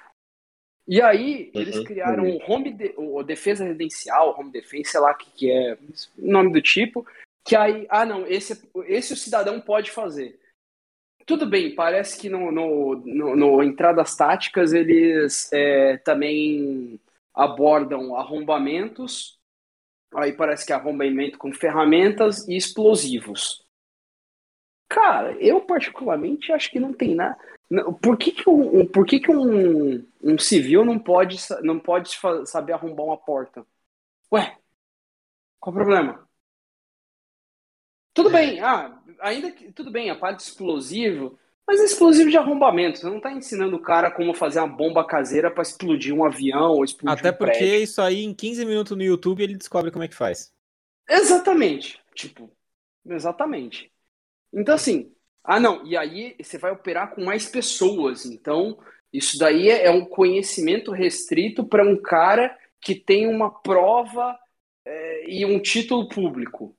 E agora não, agora se é você sozinho num ambiente confinado, não, tudo bem, aí, aí é para civil. Que aí, aí acho que a gente essa, vai entrar essa, naquele debate. Essa, é seguinte, essa, qual o limite do, do, pro, do civil? Essas divisões elas giram em torno daquela questão ética que a gente falou lá no início. É, é uma, eu não quero, como é que eu posso falar assim? Eu não quero me lançar no, nesse mercado, porque realmente eu não posso estar ensinando isso ao público civil. Só que você não ensina, mas o YouTube. Nós estamos numa era, era da informação e do compartilhamento da informação. Então você pode não ensinar, tudo bem, porque talvez você responda por uma questão legal, tal, tal, tal. É, eu já respondi alguns procedimentos aqui e a, galera perguntando assim: tá ensinando técnica policial. Aí eu digo: aonde está escrito que isso é técnica policial? Aí não tem. Não tem. Mas curiosidade, aí eu, eu falo no total desconhecimento, falo na ignorância. Existe é. de fato o, é, manu, algum manual de, de conduta dentro das instituições militares ou, ou policiais de que o, o, o agente não pode é, fornecer nenhum tipo de conhecimento que ele tenha na academia ou em cursos decorrentes daquilo para civis? Na verdade, eu vou, vou falar para você, assim, como uma pessoa que já passou por essa praia, né? Tipo assim, a liturgia do cargo, né? O, quem vai, a galera da, da igreja vai entender o que a gente está falando de liturgia aqui. É, algumas coisas não seriam é, aceitáveis do ponto de vista ético. Por exemplo, eu pego um conhecimento X aqui na polícia saio do quartel e vendo esse conhecimento em forma de curso fora. Pior ainda se eu não fizer isso dentro da minha instituição, né? O que acontece é isso.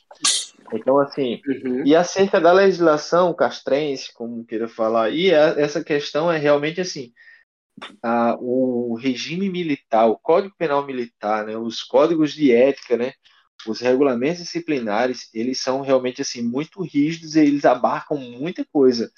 Então, vez por outra, você. Vez por outra, não. Vez, vez, vez e sempre você encontra algum artigo, alguma coisa que. Aquele vala comum. Né? Tipo o código de trânsito. Dirigir sem a devida atenção. Ponto. Uhum. Sim.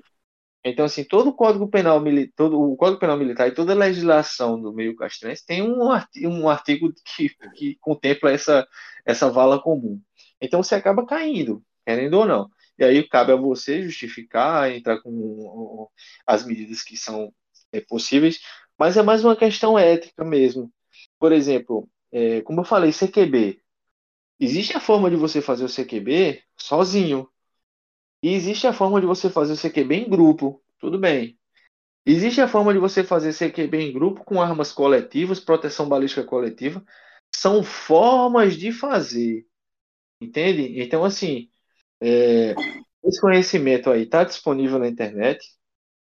Infelizmente, é, qualquer pessoa tem acesso. Infelizmente ou felizmente, qualquer pessoa tem acesso, dependendo do, do, do, da análise do caso. Mas quando. Aí respondendo a sua pergunta, quando a pessoa A se apodera desse conhecimento, se ele foi passado, por exemplo, dentro de uma instituição, que essa pessoa A faz parte, e essa pessoa A sai e vai vender lá fora, tem esse compromisso ético né, com a integridade da polícia, com a integridade tática das ocorrências, enfim, toda essa preocupação. Então é mais um limite moral e ético mesmo, às vezes nem legal, porque o legal é muito subjetivo, né? Ninguém uhum. é obrigado a fazer ou deixar de fazer nada, senão é virtude. Então, assim, até que você prove que lá tem, que não tem, que isso é lei, que isso não é, então, assim, tem, é essa subjetividade que eu estou falando, mas é mais uma questão legal, uma questão ética mesmo de você ensinar. Por exemplo, é, há pouco tempo atrás, você passar movimentos de fuzil era um negócio absurdo. Mas hoje o que é que tem? Tem mais T4 é, no meio civil do que. Do que muito batalhão de. É, é isso não. Pois é, pô, eu conheço, eu conheço é, pelo menos uns três atiradores aqui que, assim, é, eles eles é, têm, vamos contar aí, pelo menos seis fuzis na sua casa. Tem gente que tem mais. E tem, tem, tem quartel, tem delegacia que não tem isso. Pra caramba, pois é, vários. É, então, assim, é mais uma questão legal, uma questão ética mesmo, uma questão moral de você é, não ensinar aquilo que você usa trabalhando. Esse é o, é o, a altura do sarrafo, que normalmente é. Isso aí quando você, eu creio que seja na Polícia Civil do Ceará, que Aaron faz, na Guarda Civil, que Eugênio faz parte. Eugênio é um cara que vem do Airsoft, velho. Ah, você pega uma galera do Airsoft e nego invade cômodo que você nem vê. Sim. É isso mesmo, é isso mesmo. É, inclusive a gente, na época que eu, que eu só treinava com Airsoft, a gente foi chamado para participar de um treinamento com, com uma equipe da Polícia Civil aqui do, do estado e foi passado um treinamento de CQB. Cara, isso deu uma confusão na instituição. Isso foi parar na, em corregedoria, porque a equipe estava passando técnicas de CQB para o público civil. Aí foi aquela confusão toda, né? É, entre justamente nisso que a gente estava comentando. E pouco tempo depois? Pouco tempo depois, me, me surpreendo com um convite para continuar ministrando os treinamentos lá com, com a equipe das delegacias convencionais. Né? Aí eu pergunto, será que a Rádio Patrulha do Batalhão X, lá de Três Barras que teve a situação do Pará, será que uma Rádio Patrulha Hum, não poderia ter acesso a conhecimentos básicos de CQB? Porque, velho, técnica de observação, visualização por uma porta é CQB, pô. É CQB. Mas isso aí eu falo como uma pessoa que passou um bom tempo dentro da, das operações especiais e dos, do, da área de intervenção tática. É, é um receio de que é, esse conhecimento caia em mãos erradas e se volte contra a própria polícia. Isso aí é, um, é o que baliza normalmente esse, esse limite ético. Que o, conhecimento o que sejamos honestos, o que sejamos honestos é uma piada, né? Você falar isso no Brasil. No Brasil, justamente o que, o que mais tem é, é cara, é, é até ex-FE, é, porque que o próprio exército desliga o cara e depois o cara não tem o que fazer e o cara vai dar treinamento para o tráfico. Cara, cara coisa, é... coisa, mais, coisa mais comum, coisa mais comum no, no Rio de Janeiro. É, é, ex-militares, ex tal, dando treinamento para tráfico. Quando não brasileiro, militar de forças especiais ah, de fora, do continente sim. africano. Teve uma Sim. época que os angolanos estavam, pô, você olhava pro camarada, era as tatuagens do elefante no, no- Ah. nos braços, e você olhava e fazia, pô, esse bicho, pô, forças especiais de Angola. E aí? Qual Sim, o valor não, de um cara, cara- desse? Ah, Mas é aquela É. coisa, sabe? traficantes o têm treinamento o no, tráfico no, no recrutar Paraguai. A ideia é assim, o tráfico recrutando alguém de fora, tudo bem, mas recrutando alguém de dentro de um quartel, enten- entenda a liturgia, o peso dobrado que isso tem, então assim, é muito complicado por causa disso aí. Então, é bem, é bem, é bem complexo. Mas eu acho que a gente abordou bem esse assunto aí. Também acho. Cara, até tinha mais. Até Eu tenho uma, mais- eu tenho mais uma polêmica aqui, Vitor. Ah, vai lá. mais uma, mais uma para fechar. Bora, bora, bora, bora. Vamos lá, perguntei o tempo, né, que era do IAT.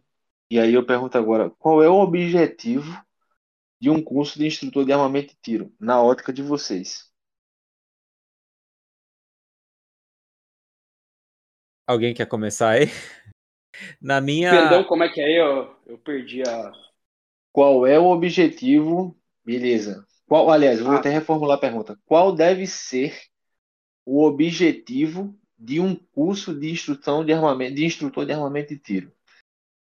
Eu tô Tá. falando isso porque todo Aham. mundo tá dizendo assim, é uma moda, tem muito curso, todo clube tá fazendo, todo não sei o que tá fazendo, e não sei quem, não sei quem. Aí tem gente É. que, que diz que o IAT é isso, é aquilo, não sei o que, mas vai fazer o IAT, entende? É tipo assim, ó, o IAT, não sei o que, tal, tal, tal, tal, mas vai, faz um IAT. E vai, vai, tem um IAT marcado para tal data, não sei o que, enfim. Eu queria saber de vocês, na opinião de vocês, e aí eu não preciso nem responder porque os meninos estão aqui, o Vitor, o Airon e o Eugênio, eles respondem. Mas qual seria o objetivo de um IAT, na sua visão? Começar por Guilherme aí, joga logo a bomba para ele.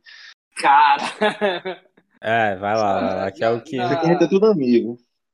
na minha, na minha visão, a- ideia do, do IAT acho que é realmente passar ali, acho que a ins- instrução realmente do, do armamento, mas acho que mais uma parte, mais do que a parte técnica, acho que passar também um pouco da, da responsabilidade que é, é, você, você ter ou portar uma arma de fogo e utilizar ela.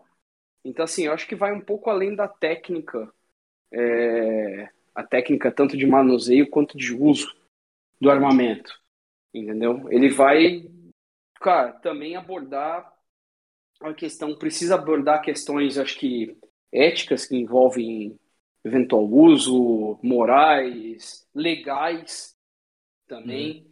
É, por exemplo, uma coisa que eu acho que, que é interessante, por exemplo, os IATs abordarem, e tudo bem, eu acho que isso é, tem que ser é mais matéria de um curso básico, mas, cara, a pessoa tem que conhecer não somente a, o manuseio, o tiro, mas, por exemplo, também a legislação que o rege. Uma coisa Aham. que é muito comum, é muito comum, cara, você ver no meio do, do- dos atiradores esportivos é o cara é atirador desportivo e ele não faz a mínima ideia de conhecimento da lei que rege ele, ou da lei de armamento no Brasil. Ele não sabe o que, que é um PCE, o que, que é PCE, o que, que não é PCE. Ele não sabe as implicações legais do uso da arma de fogo. Né? Ele só quer o, ele só quer o CAC para ter o porte, né? É, exatamente, entendeu? Então, assim, é... cara, eu, eu acho que é importante isso. E, pô, às vezes eu acho que vai um pouco para passar, às vezes, porque tem gente que às vezes vai fazer, quer a arma ou, ou quer fazer um treinamento, e também é o seguinte, passar uma visão de que as pessoas precisam de treinamento, sim. Entendeu? Então, assim, não basta você comprar uma arma e simplesmente ter ou portar e achar que aquilo vai resolver todos os seus problemas.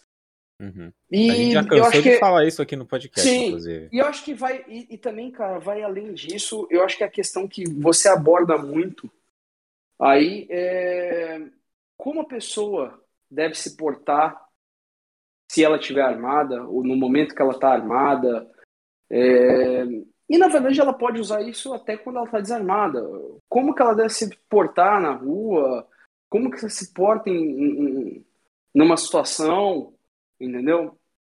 Então acho que é, vai muito o, o conhecimento que o IAT pode proporcionar, pode passar, ele vai muito além é, da questão é, do, do, tiro e do armamento em si, né? E, pô, então, assim, o, o campo que você pode abordar é, é, é, extremamente amplo e vai muito além disso. Então, meu, meu ponto de já vista. Surgiu aí... outra, já surgiu uma pergunta adjacente aqui.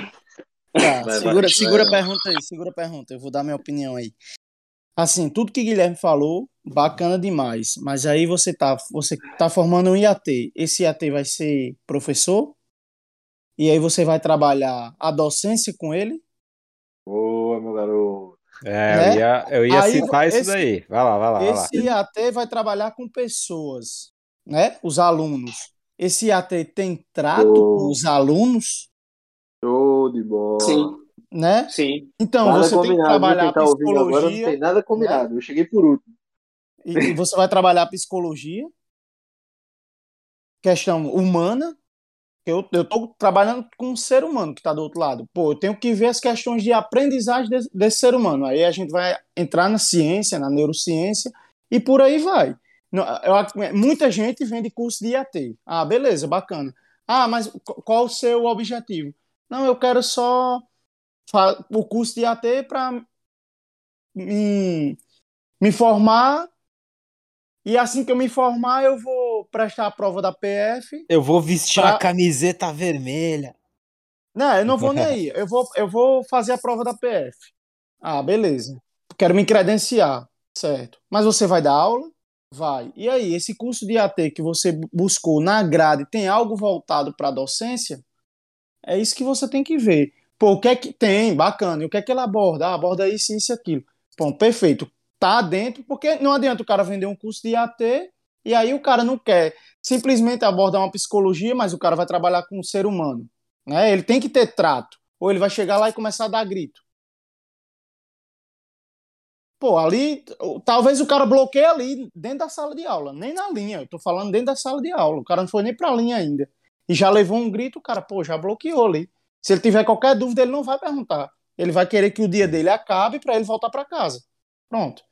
Então, eu, eu acho que tem todo um cuidado da empresa que vai vender o seu curso de AT, ela tem que ter esse trato. Ela tem que ter essa, essa minúcia de pegar o aluno e formar ele um professor. Porque se for um curso de tiro, o IAT for simplesmente um curso de tiro, ele faz qualquer curso de tiro. Ah, eu faço um de, de habilidades iniciais, eu faço uma habilidade avançada, eu faço um combate velado, eu faço um combate veicular, eu faço um de introdução ao, ao tiro esportivo.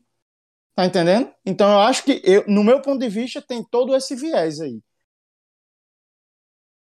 É, o Iron resumiu. É, é. é, acho que é show de bola. Inclusive, vou te falar agora também.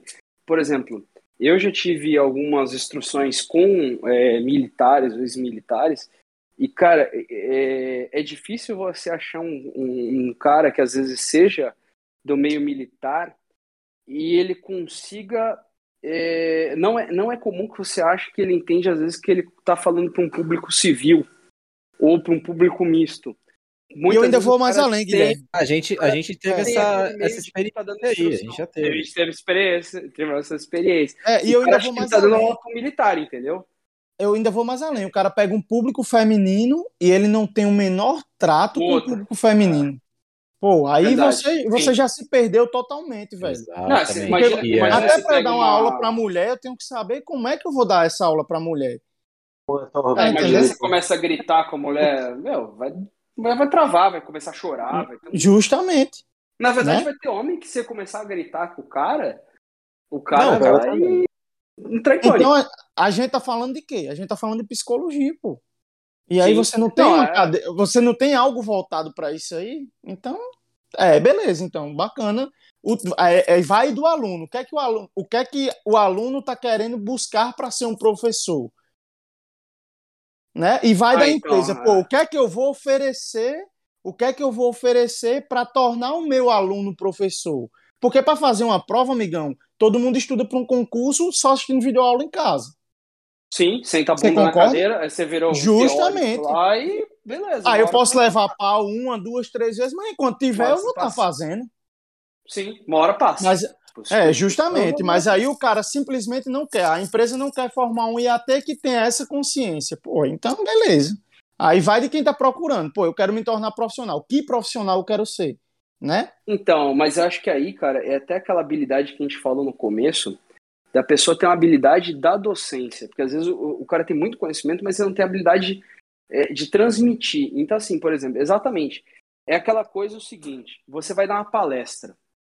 Você é um palestrante. Pô, qual é o básico? Você tem que saber, você tem que conhecer a sua plateia para poder falar com a, a, linguagem dela. Justo, justo. Perfeito, então, assim, perfeito. tudo bem, tudo bem, ser é um acadêmico. É, pô, você é um acadêmico, você é, sei lá, PhD. Tudo bem, beleza. Você vai, você vai dar uma, uma palestra para um pessoal do ensino médio. Cara, você não vai conseguir usar a mesma linguagem quando você está dando uma palestra no meio de mestrandos ou no meio Ô, de doutorandos. Guilherme, e eu ainda vou mais além. Aí vamos lá. Aí a gente pega um curso de IAT que sequer quer suscitar na mente do, do seu aluno que ele precisa ter esse conhecimento de psicologia, de recursos humanos, de, de ter esse Sim. trato, de saber como é que o cérebro do cara vai aprender, aí você vai entrar com a neurociência, enfim. Aí você vai pegar a empresa que vai oferecer um curso para o cara se tornar professor, mas ela não está preocupada com isso. É, não tem, eh, não tem, vamos falar assim, não tem método pedagógico nenhum. Perfeito. Tudo bem, é, tem, tem, tem ali uma instrução de tiro, mas é aquela coisa só do tiro ali, mas tá aí a pedagogia por trás daquilo. Justamente, aí, aí entra em outro ponto, que aí é uma falha muito grande que a gente tem no mercado hoje. Quantas empresas estão oferecendo isso? Cara, é difícil, hein? E se a gente não forma um bom professor, como é que a gente vai formar bons alunos? Sim, beleza, tem um, cara, é, tem um cara que tem o talento, tem um cara que tem o talento, ótimo, beleza. E o cara que não tem o talento? para ele pelo Sim. menos procurar para se tornar um bom professor. Ele tem muito conhecimento, mas ele não sabe passar para o aluno. Sim. Isso é uma Inclusive, falha muito grande falar. que tem nas empresas. Né? Pô, e, e, aí eu vou te falar por experiência própria. É, já fiz alguns cursos. Eu, eu vou, arrisco dizer que em tamanho é a maior empresa de treinamento do Brasil. Não vou falar nome, mas uhum. depois em off posso falar quem é. É, talvez seja, acho que, acho que em tamanho, nome e tal, seja maior, até porque a estrutura dos caras não tem, acho que não, os caras têm uma instalação que não tem o que falar. É, mas assim, os, todos os instrutores são pessoas gabaritadas, assim, a maior, é, acho que todos eles, todos eles são policiais ou militares, é, pessoal geralmente de operações especiais, tal são caras com uma capacidade técnica bastante elevada, tá? É, com cursos no exterior, a, apresentam até técnicas, é, vamos dizer assim, atualizadas, tal. Só que, cara, os caras não têm muito. É, primeiro que eles têm um curso bem engessado, tipo, é como se fosse um, um teatro que o cara tem um script e ele tem que seguir aquilo à risca ali, o cara já decorou, e na verdade a alma dele não tá nem ali, é só, tipo, é um robô que apertou o play, saca? Tipo, o cara é, é, é tipo um, um, músico que tá já na décima turnê e o cara toca toda noite aquele mesma música. Ele tá no full não... automático, né, cara? É, o cara tá... tá no full alto, tipo, o cara não tá nem lá, velho. E, e exatamente, assim, são pessoas. Tem, tem toda uma questão técnica show de bola.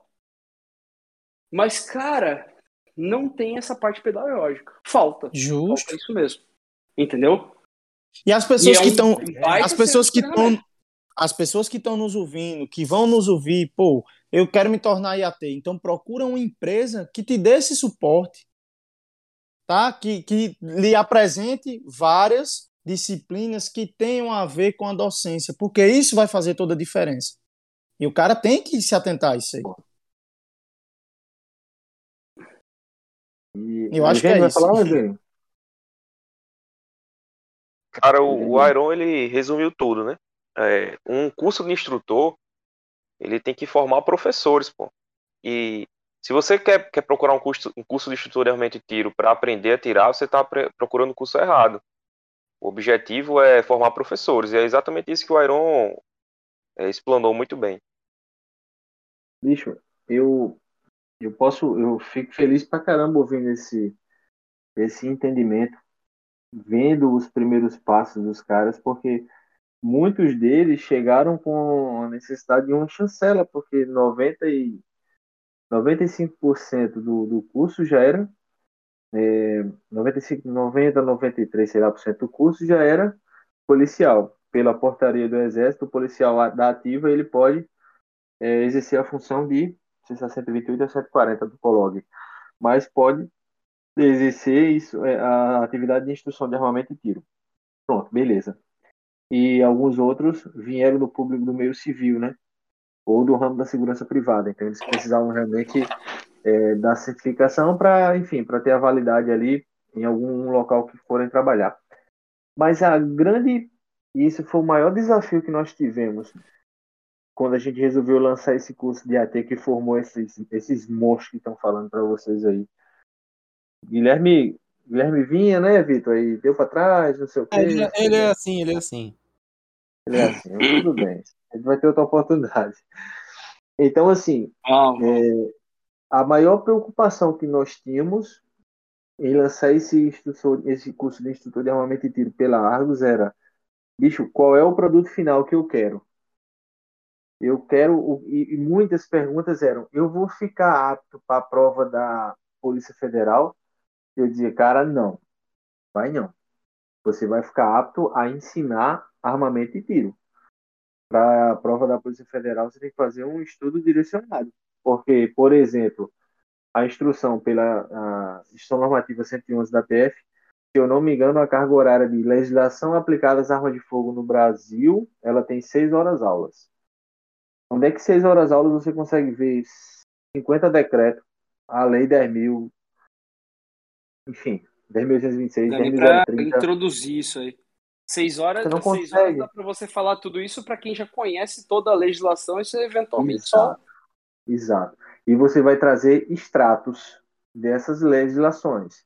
Você não vai aprofundar com qualidade e com clareza para o aluno. fazer um, um então, resumo assim, bem só por essa parte aí, você tem quatro ou seis horas aulas para falar de balística. Bicho, esses caras na mão de Barros, Barros passou algumas horas aulas ali e a gente precisou ir para a prática para fazer ensaios balísticos na prática que ficou todo mundo de bobeira quando começaram os ensaios. Coisas do cotidiano. Não estão em manuais de balística interna, externa, terminal, ou dependendo da linha de raciocínio, balística de transição, enfim. Aí a maior preocupação da equipe envolvida no projeto de AT da Argos era: nós temos know-how para formar essa galera aí? Temos. Nós estamos com o couro grosso, com o pescoço grosso, então a gente pode formar. Mas vamos formar como? Pedreiro, pedreiro a gente não forma, a gente já sabe disso. A gente não vai formar pedreiro. Não, o sarrafo é esse aqui, e se quiser pule. Então, é, era formar um camarada que soubesse ensinar, velho eu precisava ensinar o cara a ensinar. Simples. E aí é onde entra a principal diferença. Eu não vou formar nenhum atirador. Muitos chegaram lá atirando melhor que eu, diga-se de passagem. Mas, velho, será que o que é que eles precisavam? Aumente isso aí, só para registrar. É, deixa. Eu, uhum. eu aí, quieto, aí, né? vamos atirar pra caramba aí, velho. Aí o que, que acontece? Eles precisavam, eles precisavam é, descobrir ferramentas, entender. Aí eu lhe pergunto: é possível o cara dar uma aula de low light hoje sem entender o funcionamento da visão, a anatomia, a fisiologia da visão? Não pode, velho. E os meninos sabem do que eu estou falando aí. Nós fizemos exercício lá e perguntamos a todos: vocês já viram esse exercício aqui? Cheio de gente, cheio de curso de Ninguém nunca tinha feito aquele tipo de exercício. Coisa simples, velho. Só dar um spoiler pra galera que, tá, que vai ouvir isso aqui. Fumaça com luz dá merda. Então, Sim. assim, fumaça com luz e dependendo da luz, dá muita merda. Então, se você tem uma lanterna de 1.500 lumens, é 1.500 vezes a merda, entendeu? Então, você tem que entender isso daí. Então, aí, de onde vem a necessidade de se movimentar, etc. Será que uma luz verde não seria melhor? Será que uma luz vermelha não seria melhor? Enfim, tudo isso aí a gente já, já conversou. Inclusive, tem encontros aí periódicos marcados. Mas a gente precisava ir. É possível que o cara hoje, que manuseia uma arma de fogo, conheça a sua arma e não conheça seu cérebro? Foi a, pergunta de, de, Emily. Emily, porra, a esposa de Iron, doutora em neurociência. Emily disse: não é aceitável, não é, não é concebível que um, um atirador hoje não conheça seu cérebro tão quanto ele conhece a sua arma. Então, assim, a neurociência ela ensinou como é que o ser humano aprende e como nós podemos usar as ferramentas certas nos momentos certos. Desculpa, velho, eu não sei se isso tem em algum outro local, tá? Mas é, nós que nós que é, queríamos trazer essa experiência para o pessoal. Então, Emily, por ter esse tato e, e, essa vivência do meio policial, ela vem com exemplos que o cara fala, pô, essa mulher é polícia, velho. Ela aponta uma pane, ela falando de pane, velho, na instrução. Quando você vê uma pane, você fica no seu que, no seu que então ele ficava os exemplos e aí foi o que Iron falou. Os exemplos, a linguagem, e o que o Guilherme falou também, é a linguagem técnica para o público, linguagem certa para o público certo, pô, foi na mão. Andrade, doutor em psicologia, tenente da Polícia Militar da Paraíba. Será que o cara não tem vivência nesses mundos? Trouxe, pô, vários exemplos e fez um, uma aula no padrão de, pô, de qualidade fora normal. Aí eles dois se comunicando ali, passaram a bola para Calaça. Calaça deu outra porrada de metodologia. Pra vocês terem ideia, esses caras só vieram para a linha de tiro na quinta-feira, pô. Segunda, terça e quarta, o dia inteiro, a noite inteira, eles ficaram num ambiente fora do estande de tiro. Para quê? Para não ter interrupção de barulho, barulho de tiro, de nada. Era concentração total. O ambiente também faz parte do planejamento. Então, assim, o objetivo da gente foi. Até a cor da camisa, os meninos vão lembrar. E até a cor da camisa não era vermelha dos instrutores. E tem um significado. A gente estava usando um azul. Né? Galera da essa, negociação. Essa eu anotei, essa eu anotei. A galera da negociação entende aí o que eu estou falando. O azul ele tem vários significados. Então, assim, até isso foi pensado. Então a gente realmente botou no papel assim, o que é que a gente quer no final do curso. A gente quer um cara humano a gente quer o cara que ele consiga, por exemplo, entender a particularidade de que A e B aprendem de formas diferentes, né? A um é mais sinestésico, outro é mais visual. Então, se eu fizer isso, A entende e B não.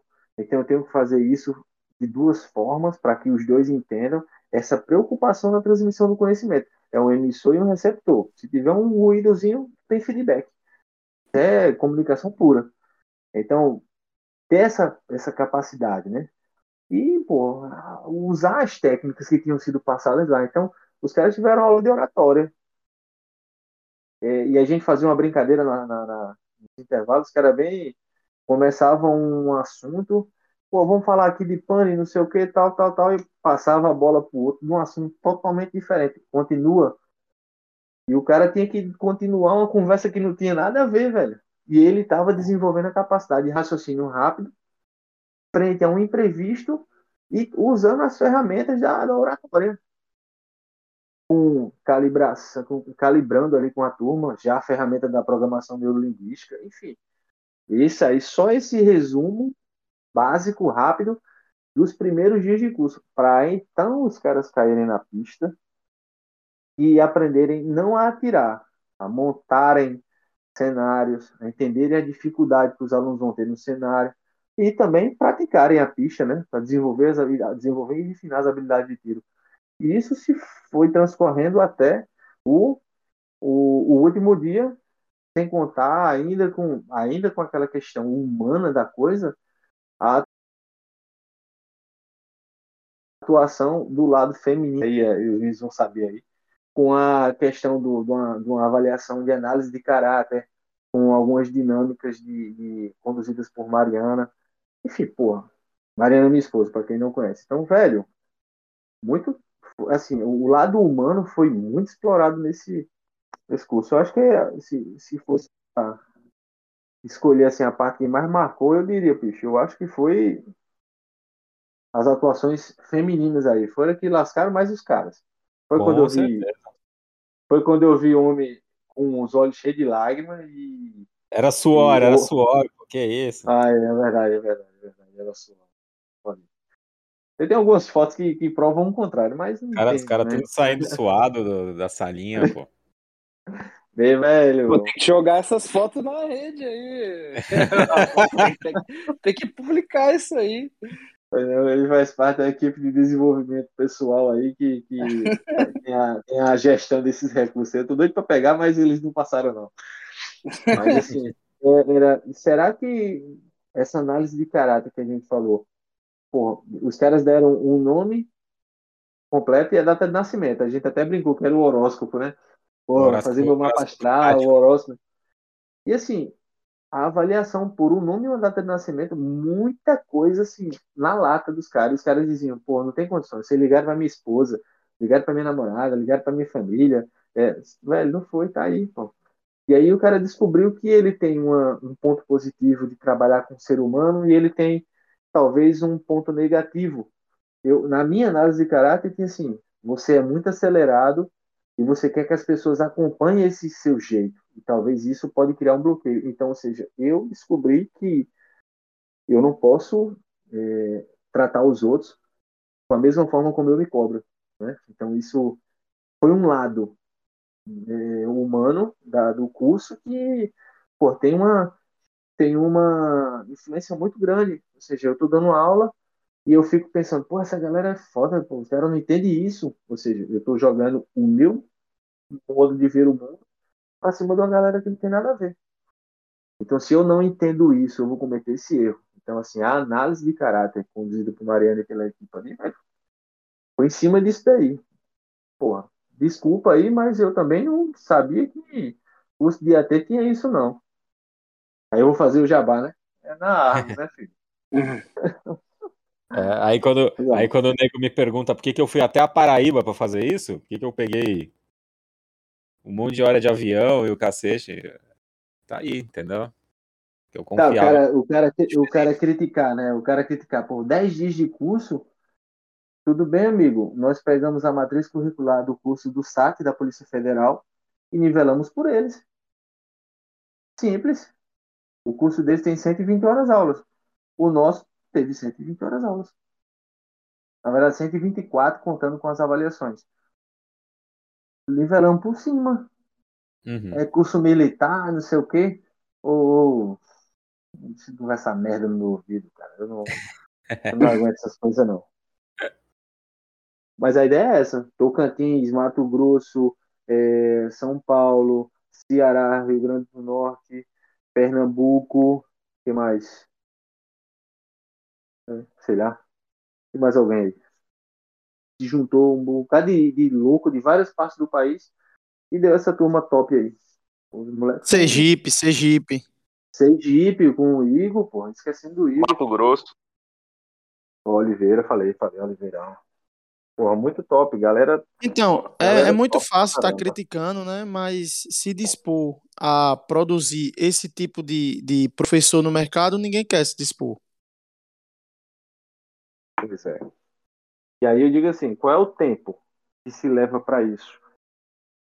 Será que um curso de 10 dias dá para formar um bom professor?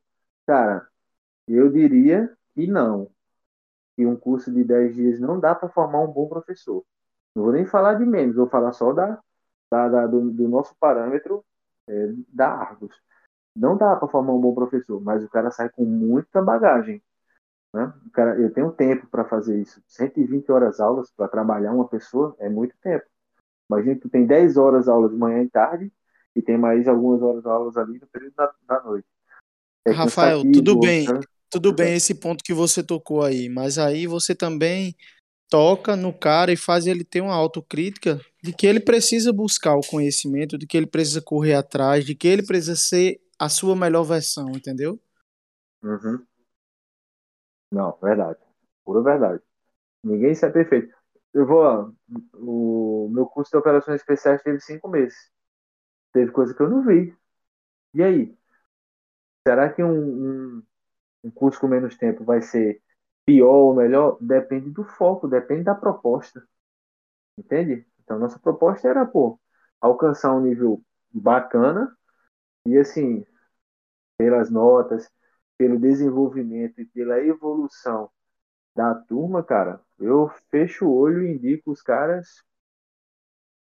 Pô, cada um já veio com expertise, é, trabalhou outra área, refinou o que já estava bom, desenvolveu alguma outra área que tinha certa finalidade, além de atingir aquele parâmetro que a instrução normativa exige para que o cara seja certificado é, como instrutor de armamento e tiro. Velho, e assim, muito bacana mesmo. Ainda, de vez em quando, ainda não cai a ficha, sabe? Você olha assim os arquivos, vai mexer nas coisas, e não, não, não cai o arquivo, a ficha assim de dizer, poxa. Não, e o que eu acho interessante gente boa, velho.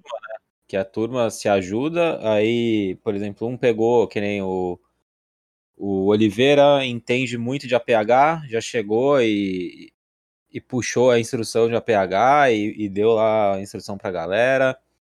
É, o Eugênio Manja do Force on Force já chegou ajudando. Aí a gente já montou um grupo de estudos e cada um vai aperfeiçoando o curso do outro e por aí vai. Então a turma também faz muito, né? Isso, não, é, não teve, não é só, não teve não é só a formação uma... de. A formação em massa, né? Chega lá, forma os caras e cada um pro seu canto. Não. Teve não, e assim, é como falou, cada um tem uma expertise, e aí, pô, se eu tenho um camarada como o Oliveira, que manjava muito de APH. Ele, porra, se nego tava com dúvida e já tinha terminado a carga horária da disciplina de, de, de APH, velho, a gente tinha um camarada ali de alto nível. Então o camarada chegava, tirava dúvida, safava pane, revisava algum conteúdo, né? Então quando a gente ia é, Force on Force, então o Eugênio já vinha com toda a parte estrutural de, de Pierre também era do, do, do do Force on Force, né, do, do Airsoft. Então, assim, todo o material já, já vinha se somando. Quando ia para algum outro lado, a gente falava, falava muito com o Igor. Igor, não, normalmente eu faço assim, lá na, na Coruma, tal, tal. Então, o Igor dava o, o referencial dele sobre algum aspecto. É um curso de instrutor de armamento e tiro, onde a maioria já dava aula. A Milton já, já estava nas linhas da Polícia Rodoviária Federal, observando, apoiando a galera ali não atuando diretamente porque não tinha uma certificação. Não sei como é que vai ser agora. Mas, enfim, nível técnico da turma altíssimo. A Iron já, já conduzia instruções para a equipe dele na Polícia Civil do Ceará. Então, assim, já, já veio, não chegou vazio, ele já veio com um referencial do que é uma instrução, do que é uma boa instrução. Porque ele já dava essa boa instrução. Então, aqui ele só fez agregar mais coisas e pô, tocar o barco dele. Então, assim, o que a instrução que ele dava que já era boa tá muito melhor.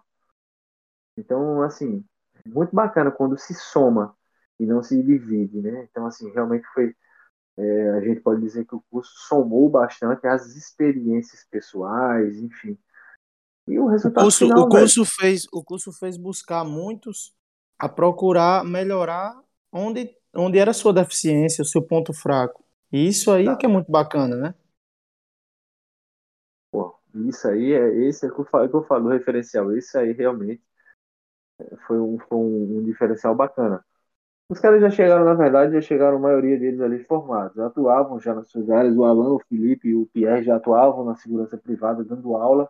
Pierre como instrutor e os meninos como, como apoio deles, né? Hoje são certificados, já estão atuando ali como como e a gente levou esse segmento, esse cuidado aí para segurança privada, que a gente sabe que é um mercado onde não há uma atualização constante, e os cursos não são tão é, caprichosos por causa de uma limitação legal, né, que, que as empresas possuem da, da própria Polícia Federal, mas os caras levaram uma forma diferente de passar o conhecimento.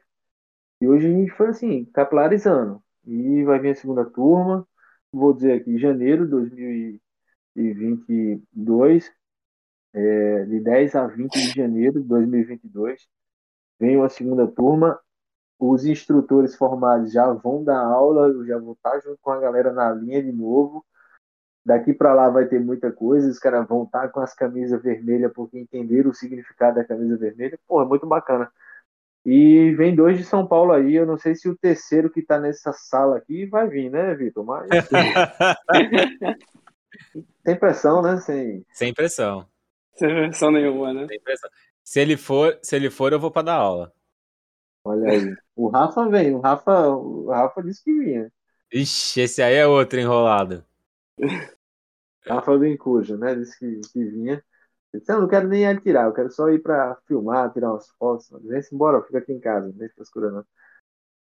Mas enfim, eu, eu, o, recurso humano que sai desse curso, esse ganha prova de que vocês estão, estão vendo aí, esses, esses monstrinhos aí.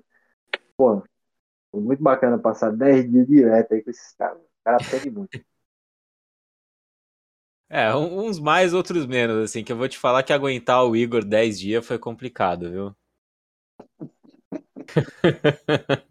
Esse atribuído, né, cara? Ele não tá aqui. Exatamente, mas é gerar crise. Se ele tivesse aqui, ninguém tava falando, né? Ninguém só tava ele. falando, era então... só ele falando, ele só ia parar pra comer. Galera, a gente Mas tá eu acho que eu, com duas horas. Se vocês quiserem encerrar Não, já já, deu. já noite já. já deu, já conseguimos alcançar as reflexões já. Foi, bem bacana. Polêmica que fez presente, né? Tem que ter, né? Ah, um pouquinho só. A crise foi gerada com sucesso. Foi muito bacana esse bate-papo. Assim, para quem vai ouvir, isso abre muito a mente, né? O cara que tá, desde o cara que tá procurando um curso até o cara que tá procurando um curso de IAT, né? Pô, Uhum. isso vai, isso vai, ele- isso vai fazer ele filtrar e suscitar nele, levantar nele, pô, aquela questão. É, realmente, o que é que eu tô buscando como IAT? Eu quero só o certificado ou eu quero me tornar um professor? É, e até o cara que já é formado também, né? Justamente, pô. Justamente. Sim, Por que e não procurar um que- melhor? Por que não procurar um melhor? Pô, o que, o que, que os caras estão fazendo de diferente? Eu vou procurar saber o que é que os caras estão fazendo de diferente para poder melhorar. Aquele lance que eu falei, o cara vai se tornar IAT e ele não vai parar ali. Ele tem que continuar buscando conhecimento, né? Perfeito. A- a- o, o- é, o- conhecimento continuado, ele vai. É um poço sem fim, velho, um buraco negro. Você vai buscar, buscar e só vai cada vez mais entrar nesse buraco aí. É. Ah, e acho que justamente no meio do tiro que, assim, é, cara, cada vez mais é, é, é, tem se tornado o tiro, o mundo do tiro tem sido, cara, muito dinâmico e, a gente vê as coisas mudando bastante aí, progredindo, tanto lá fora e acho que cada vez mais é, a gente está vendo aqui no Brasil é, as- essa interação já com as coisas de fora, então, assim, a atualização constante que a gente tem. Eu não sei, cara. muitas vezes eu tenho a impressão de que já não existe, assim, se a pessoa procurar nos lugares certos, óbvio, as pessoas certas, já não existe uma distância tão grande é, do que você tem acesso lá fora para o Brasil, em termos de treinamento. Verdade. Entendeu? É, Em, te- em termos de técnica, de atualização do que, que se usa lá fora para o que, que a gente tem. É, se você procurar as pessoas certas, você vai conseguir o mesmo acesso ali, sim. E você tem visto ah, cada vez mais tem se tornado comum é, nomes importantes aí, cara, do mundo do tiro lá fora, pelo menos caras que eu admiro bastante. É, como o Jared Behong, que já vem há muitos anos para o Brasil, tive o prazer de conhecê-lo, de fazer curso com, fazer um curso com ele de combate a curta distância. Um cara fantástico. E pô, o Rich Graham, né, do Full Spectrum Warrior, que tem vindo puta, direto para o Brasil, acho que nos últimos Acho que todo ano ele dois tá aí. anos aí. Não, acho que esse ano, esse ano acho que ele veio três vezes já pro Brasil, cara. E é um cara que, por exemplo, que eu gostaria muito de fazer curso, alguns cursos com ele nos Estados Unidos, no complexo lá da Flórida dele e principalmente um curso específico que ele tem, que é o Scout Recon, que eles passam técnicas de camuflagem do seu rifle, é, técnicas de spotagem, é, técnica de camuflagem e de como Pronto, aí vai deixar, vai si. deixar os milico puto aí agora já. O que que tá ensinando e... essas aí já? Pois e é, cara. Como criar e, e, ele e ele cria e obriga você a fazer, e ensina você a fazer emboscadas clássicas de caçador que, cara, isso é muito louco. É, é não. Mas olha, eu acho, eu acho é engraçado, louco, viu, Vitor, pegando essa sua quando você vai olhar a história, por exemplo, das forças especiais do Exército Brasileiro, o principal contribuinte do início das, das forças especiais, acho que era Renato, Renato, Renato Vaz, o nome dele, eu não lembro bem. Coronel Montenegro até escreveu alguma coisa sobre ele em agradecimento. Paisano, velho. Cara que manjava muito da plataforma R. E aí? Aqui nós tínhamos o, vários várias pessoas do público civil que também ajudaram demais o GAT aqui da, da Paraíba a, a, se tornar o que é hoje. Enfim, sempre teve isso. Aí, ou seja, o, o paisano lá de trás foi esquecido. Aí agora o paisano que sabe muito, agora ele tem que guardar, represar o conhecimento dele, porque não pode. Lá atrás podia, para ajudar, né? Agora que não pode. Assim, é, é que existe uma, existe uma rivalidade muito grande, né, cara? Na verdade, assim, aí tem que falar é, existe muito militar. Óbvio que, que existem muitas exceções, e, né? mas tem muito militar que o cara entende que, assim, só por aquele cara ser paisano, então, olha, é paisano, então o que ele tá falando em relação à arma, ou qualquer coisa, ou, ou tiro, então, tipo, a opinião do cara já começa valendo menos 20. Entendeu? O cara é paisano, sou militar e tal. É... Conhece um dos caras que mais sabe ter de precisão hoje aqui na Paraíba é um paisano. Sim, cara, é, eu acho que, principalmente ele no tiro de precisão. De, ele vai ter negócio de, de uns 12 fuzis em casa. Então, é. mas acho que, principalmente no meio de tiro de precisão, é, você pode falar, cara, que a, a, acho que a maioria, tipo, os caras que conhecem muito é o pessoal paisano mesmo, Principalmente o pessoal que atira F-Class aí, que faz os tiros de 600, 900, 1K, 1.200. Os caras sabem muito. Muito, muito mesmo de tiro, cara. Né? Mas é, tem, algumas, tem algumas técnicas ali militares que realmente falam que pô, eu gostaria de, de, de ter o conhecimento de fazer emboscadas de caçador. Porra, ah, mas pra que, que você vai usar isso? Não sei. É só é. porque é divertido. Sim. Mas, é, por exemplo, nada. Até porque você pode aplicar uma caça de animal também. Né? E porque é divertido. E porque, sei lá, não, você nunca sabe o que vai acontecer. É, eu, eu, uma paranoia falar, grande. É o que eu tava discutindo. Eu tava discutindo isso daí no, no clube, lá no dia do churrasco. Eu não sei Hoje, o exército é meu amigo. É Amanhã, eu não sei se muda um presidente aí, não, mas... um psicopata aí, sei lá. Tu acha que o exército mas... não vai dar tiro em mim? Então, então. Peraí, peraí. Poli político psicopata? Você quer mais? Tipo, não são todos? É, são, são todos. Eu conheço, eu não conheço nenhum que não seja, mas o cara sujeito para ser político, pro cara se filiar, o cara se filiou a um partido político, o cara não é uma boa pessoa. Já já, já vendeu é, a não, mas um cara desse, mas, mas tu pega um meio maluco aí, sei lá, e, e assina uns papel lá, mas... pronto. A, é polícia e exército jogando tiro pra cima do, do cidadão. E mas, a gente sabe é. que é assim, né? Ah, mas acho Acontece. que a é Eu gostaria, cara. Assim como você sabe que a gente já fez vários. Eu não sei, você sabe que a gente faz vários exercícios militares de tiro de precisão. Né?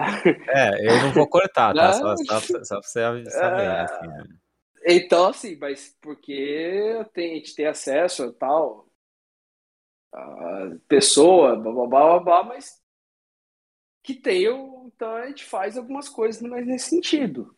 Né? Alguns outros treinos também pessoas, mais militares. As pessoas precisam entender, as pessoas precisam entender que, que a prática desportiva do tiro ele exige disparos a longas distâncias, são modalidades é, é, do tiro desportivo que, pô, empregam isso aí. Tiro de precisão, equipamento. Sim.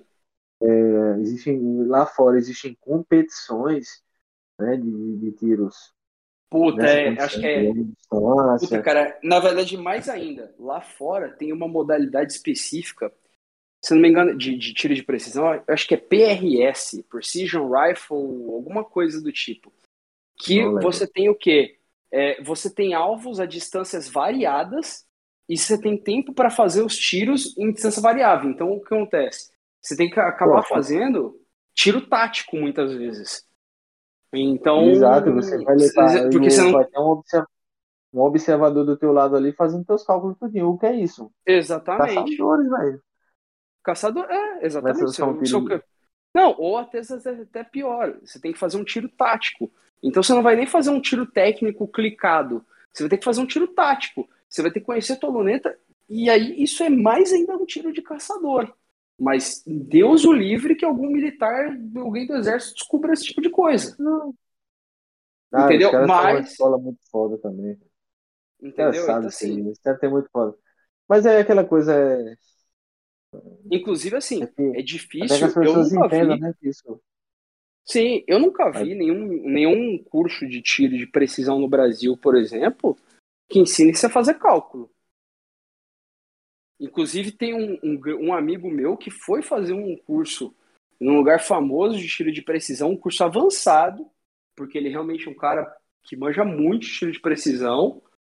E os caras não passaram os cálculos, ele já sabia tudo, porque tinha estudado fora, tal, não sei o que. Você fala, você fala não, não fala no meio, no meio civil, né? No caso. É, é, é, exatamente. Uhum. E aí ele chegou, ele chamou os instrutores de canto ele falou, pô, mano, vocês passaram o negócio. Eles passaram de um jeito tão por cima que quem não sabia fazer não ia saber fazer. Mas tava lá no currículo de que eles falaram, sabe? E ele chamou os caras de canto e falou, pô, mano, vocês não falaram isso, vocês explicaram de um jeito assim, ah, não, sabe como é que é? E aí, cara, eu volto a falar. Por, por isso que eu, particularmente, eu entendo a questão dos policiais e militares que são instrutores, mas eu, particularmente, não concordo e eu acho que todo cidadão, é, assim, conhecimento, você não pode punir ou, ou, ou, limitar conhecimento. Conhecimento é conhecimento. Se eu quiser aprender, se eu quisesse fazer um curso de como montar explosivos improvisados, tem que ter, acabou, dane-se. Eu, eu não posso, eu, adquirir explosivos sem autorização legal e nem manufaturar artefatos explosivos sem autorização legal. Seria um crime. Mas eu deter o conhecimento disso não pode ser um crime ou não pode ser restringido de qualquer modo. Então, assim, é... só que existe uma. Muitas vezes também. Às vezes é o caso de. por questão da corporação, mas às vezes é uma questão particular da pessoa de falar, de pensar o seguinte: puta que pariu, eu não posso. Como é que um, como é que um cidadão vai ter. Porra, vai saber que nem a questão do CQB. O cara acha, porra, mas o cidadão, o paisano, o cara vai saber CQB? Caralho, isso é perigoso. Porque ele tem medo dele. No, mas... curso de, no curso de AT, no último dia, a rapaziada teve um contato com um policial, um irmão meu, é, que ele fez uma exposição de materiais da parte de precisão. Coisas uhum. simples, luneta de spotagem, um telêmetro, um anemômetro, é, uma luneta assim, básica. Acho que era a 3200 da, da Bushnell, que eram as primeiras lunetas que vinham no AGLC, no, no é, nos legados da Força a... Nacional. Depois, depois veio a Leopold, a 4. A 4, isso. É, clássico. Aí, aí, assim, os caras tiveram contato com esse tipo de material. Viram, olharam o telêmetro, o telêmetro, viram o anemômetro, viram a luneta, é, identificaram os efeitos os movimentos harmônicos. É, sim, mas não teve nada demais, cara. Não teve nada demais. Aquilo ali que eles viram é, é um básico para o cara dar o primeiro tiro e entender o erro. Ponto. A profundidade, sim. os cálculos, cálculo de distância de parede para tirar por dentro de um buraco. Porque isso aí é que é o pulo do gato. Que... Sim. Leitura de, leitura de vento em campo sem equipamento. Pois é, aí os cálculos de, pulo do, de esse vento, pulo, ângulo. Esse pulo do, é, exato, esse pulo do gato aí foi que nem o cara, o cara numa live, tava eu e o Assombroso, a gente tava na live e, E o, o cara disse, pô, não acho legal dois policiais de, de forças especiais estarem falando sobre isso. Aí até o Marco Antônio falou, disse, velho, a gente não tá ensinando nada, gente, o pulo do gato a gente não vai ensinar aqui. Então, assim, o pulo do gato, ou seja, o que resolve algumas ocorrências, é, não é passado dessa forma. Então, assim, há realmente é, o segredo do segredo, né? Como a gente fala aqui no Nordeste, a botija ali, que o cabo encontra todo o tesouro, mas é, algumas coisas são de são tipo assim um, um, momento de interseção entre os mundos. Então isso aqui é comum no mundo do tiro esportivo, isso aqui é comum no tiro de precisão, é usado no policial, pelo policial de precisão, é usado pelo caçador militar, é usado pelo atirador designado. Enfim, essas, essas vertentes. Mas, pô, é, bacana, tiveram noção do tanto de coisa que influencia num tiro, né? Vira os efeitos, é, as coisas que influenciam, que prejudicam o tiro, como elas influenciam, como prejudicam, entender o movimento, é, os movimentos harmônicos, é, vira o sistema de armas, enfim, foi, foi bacana para eles. Pouca coisa, mas mas, é, inclusive, a gente falou até do seu nome lá no, no na hora, foi Vitor. Disse, ó, o Guilherme ia gostar dessa Oi? parte. Aham. Ah, ia gostar, pô. Guilherme ia gostar dessa parte aqui. Essa parte aqui é essa praia dele. Mas, Pô, enfim. De precisão é demais. Vitão, finalize, eu, fazer, eu preciso fazer um jabá aqui para dezembro, aqui em Ah. João Pessoa. Combate Urbano 3.0, Argos Defense, Fator 3 Treinamento e RGR. Paraíba, Sergipe e Bahia junto aí nesse projeto. Vamos para a terceira edição do, do curso. Três dias de, é, de curso, três dias de encontros teóricos no, no, na semana que antecede o curso, uma hora e meia mais ou menos ali de aulas teóricas. E na sexta, no sábado e no domingo, a gente vai transitar do pistola de combate para o APH, depois para o combate velado, depois para o baixa luminosidade e, por fim, o combate veicular. O grande diferencial desse curso, aliás, os grandes diferenciais, aspectos diferenciais.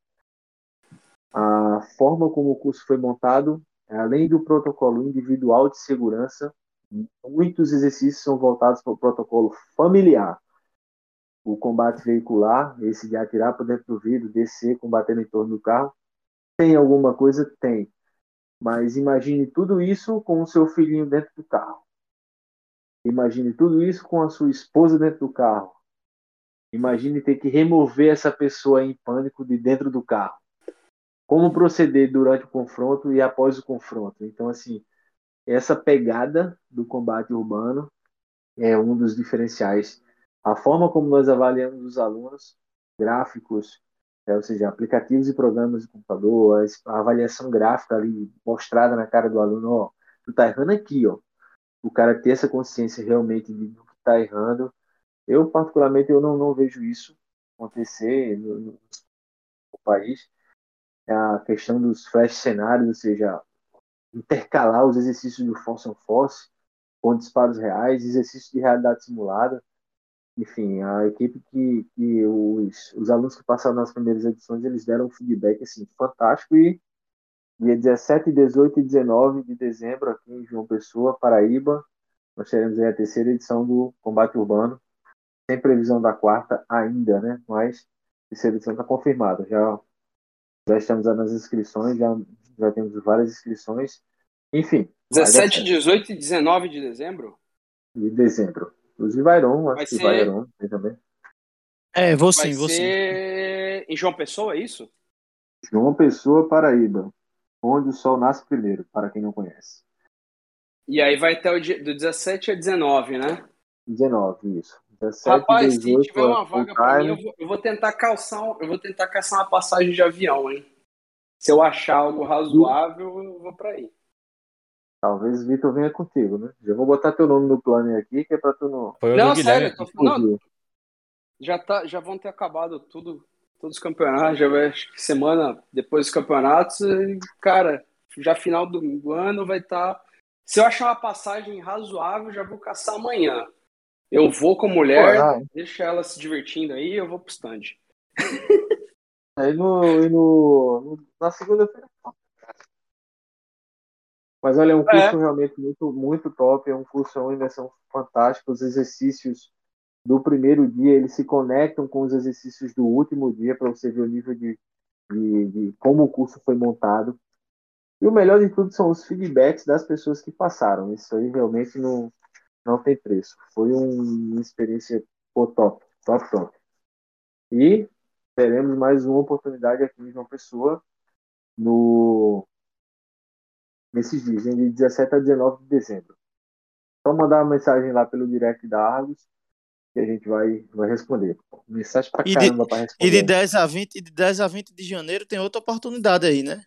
De 10 a 20 de janeiro, segunda turma do instrutor de armamento e tiro da Argos Defense.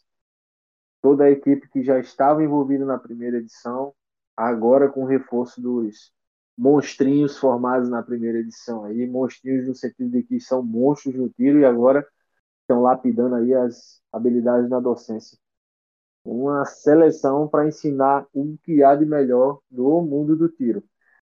10 a 20 de janeiro em João Pessoa também. Pô, top. Aê, isso aí, vale a pena, hein? Tem, tem data já marcada para São Paulo, não?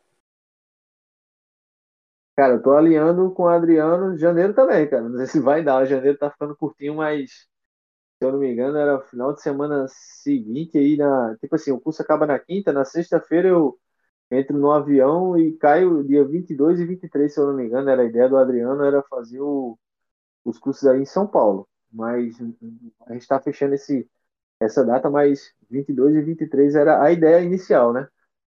Então, assim, acaba quinta-feira o curso aqui, sexta-feira eu tô dentro do avião indo para aí. Pô, vai ser legal, hein, cara. Mas você precisava ficar ah, dias aqui a mais, hein, bicho. Aí você vem e a gente volta junto. Olha aí, Vitão. é, dá pra ser. Janeiro é um mês mais tranquilo pra mim. Dezembro e janeiro começa a ficar Senhores, mais ó, Pera aí que vocês vão viajar aqui. Eu vou, vou encerrar o podcast aqui, aí quem quiser fica aí conversando. Se não, começa a falar aí. Bom, é então, isso aí, é... galera. Foi fala aí, fala eu queria agradecer, queria agradecer a você, Guilherme, aí pela oportunidade. Foi uma satisfação estar tá conversando aqui, batendo isso, esse papo com vocês. Capitão aí e ao Eugênio. Muito obrigado, meus irmãos. Valeu mesmo. Valeu. Fiquem mano, com Deus aí. Tudo de bom para vocês. Um abraço. Valeu, abraço, mano. Tamo junto aí. Um abraço. Todo mundo todo mundo parceiro, cara. Isso aí, isso eu achei também interessante, isso bem legal lá na na galera do curso lá. Todo mundo virou brother. Parceria mesmo. Bom, mais alguém quer dar tchau aí? Senão vou encerrar aqui, hein? Aqui é bagunça mesmo. Não, ah, ninguém? Então... Só agradecer, é, só agradecer o pessoal, Rafa, mano, top demais. E vamos ver se eu consigo ir tá aí em dezembro e quem sabe em janeiro também. e aí, só que aí se eu for, só que aí, se eu for em dezembro, eu, ou em janeiro, ou nos dois. É, eu acho que eu vou. A gente vai discutir isso aí, ver se você tem um tempo, chegar uns dias antes. E aí a gente faz uns treinos aí e fica no stand. Se der, se tiver tempo, a gente combina e. Os caras querem dar um jeito. Os caras querem me convencer aí também, né? Não tem jeito. Gente leva munição, munição Munição vai ser um problema para a companhia aérea e água, mas te leva, a gente dá um jeito. Dá é, um jeito. Dá, dá para levar um pouquinho. Bora. Dá para levar Bora. um pouco de coisa assim. Guerra, um pouquinho dá. Galera, muito obrigado, Rafael, sempre, sempre bem-vindo, sempre de casa. Pessoal aí que da turma de AT aí, todo mundo também. Todos bem-vindos. Só trocar uma ideia, a gente grava alguma coisa. E Bom, encerramos por aqui. Muito obrigado quem ouviu até agora. E muito obrigado. Falou.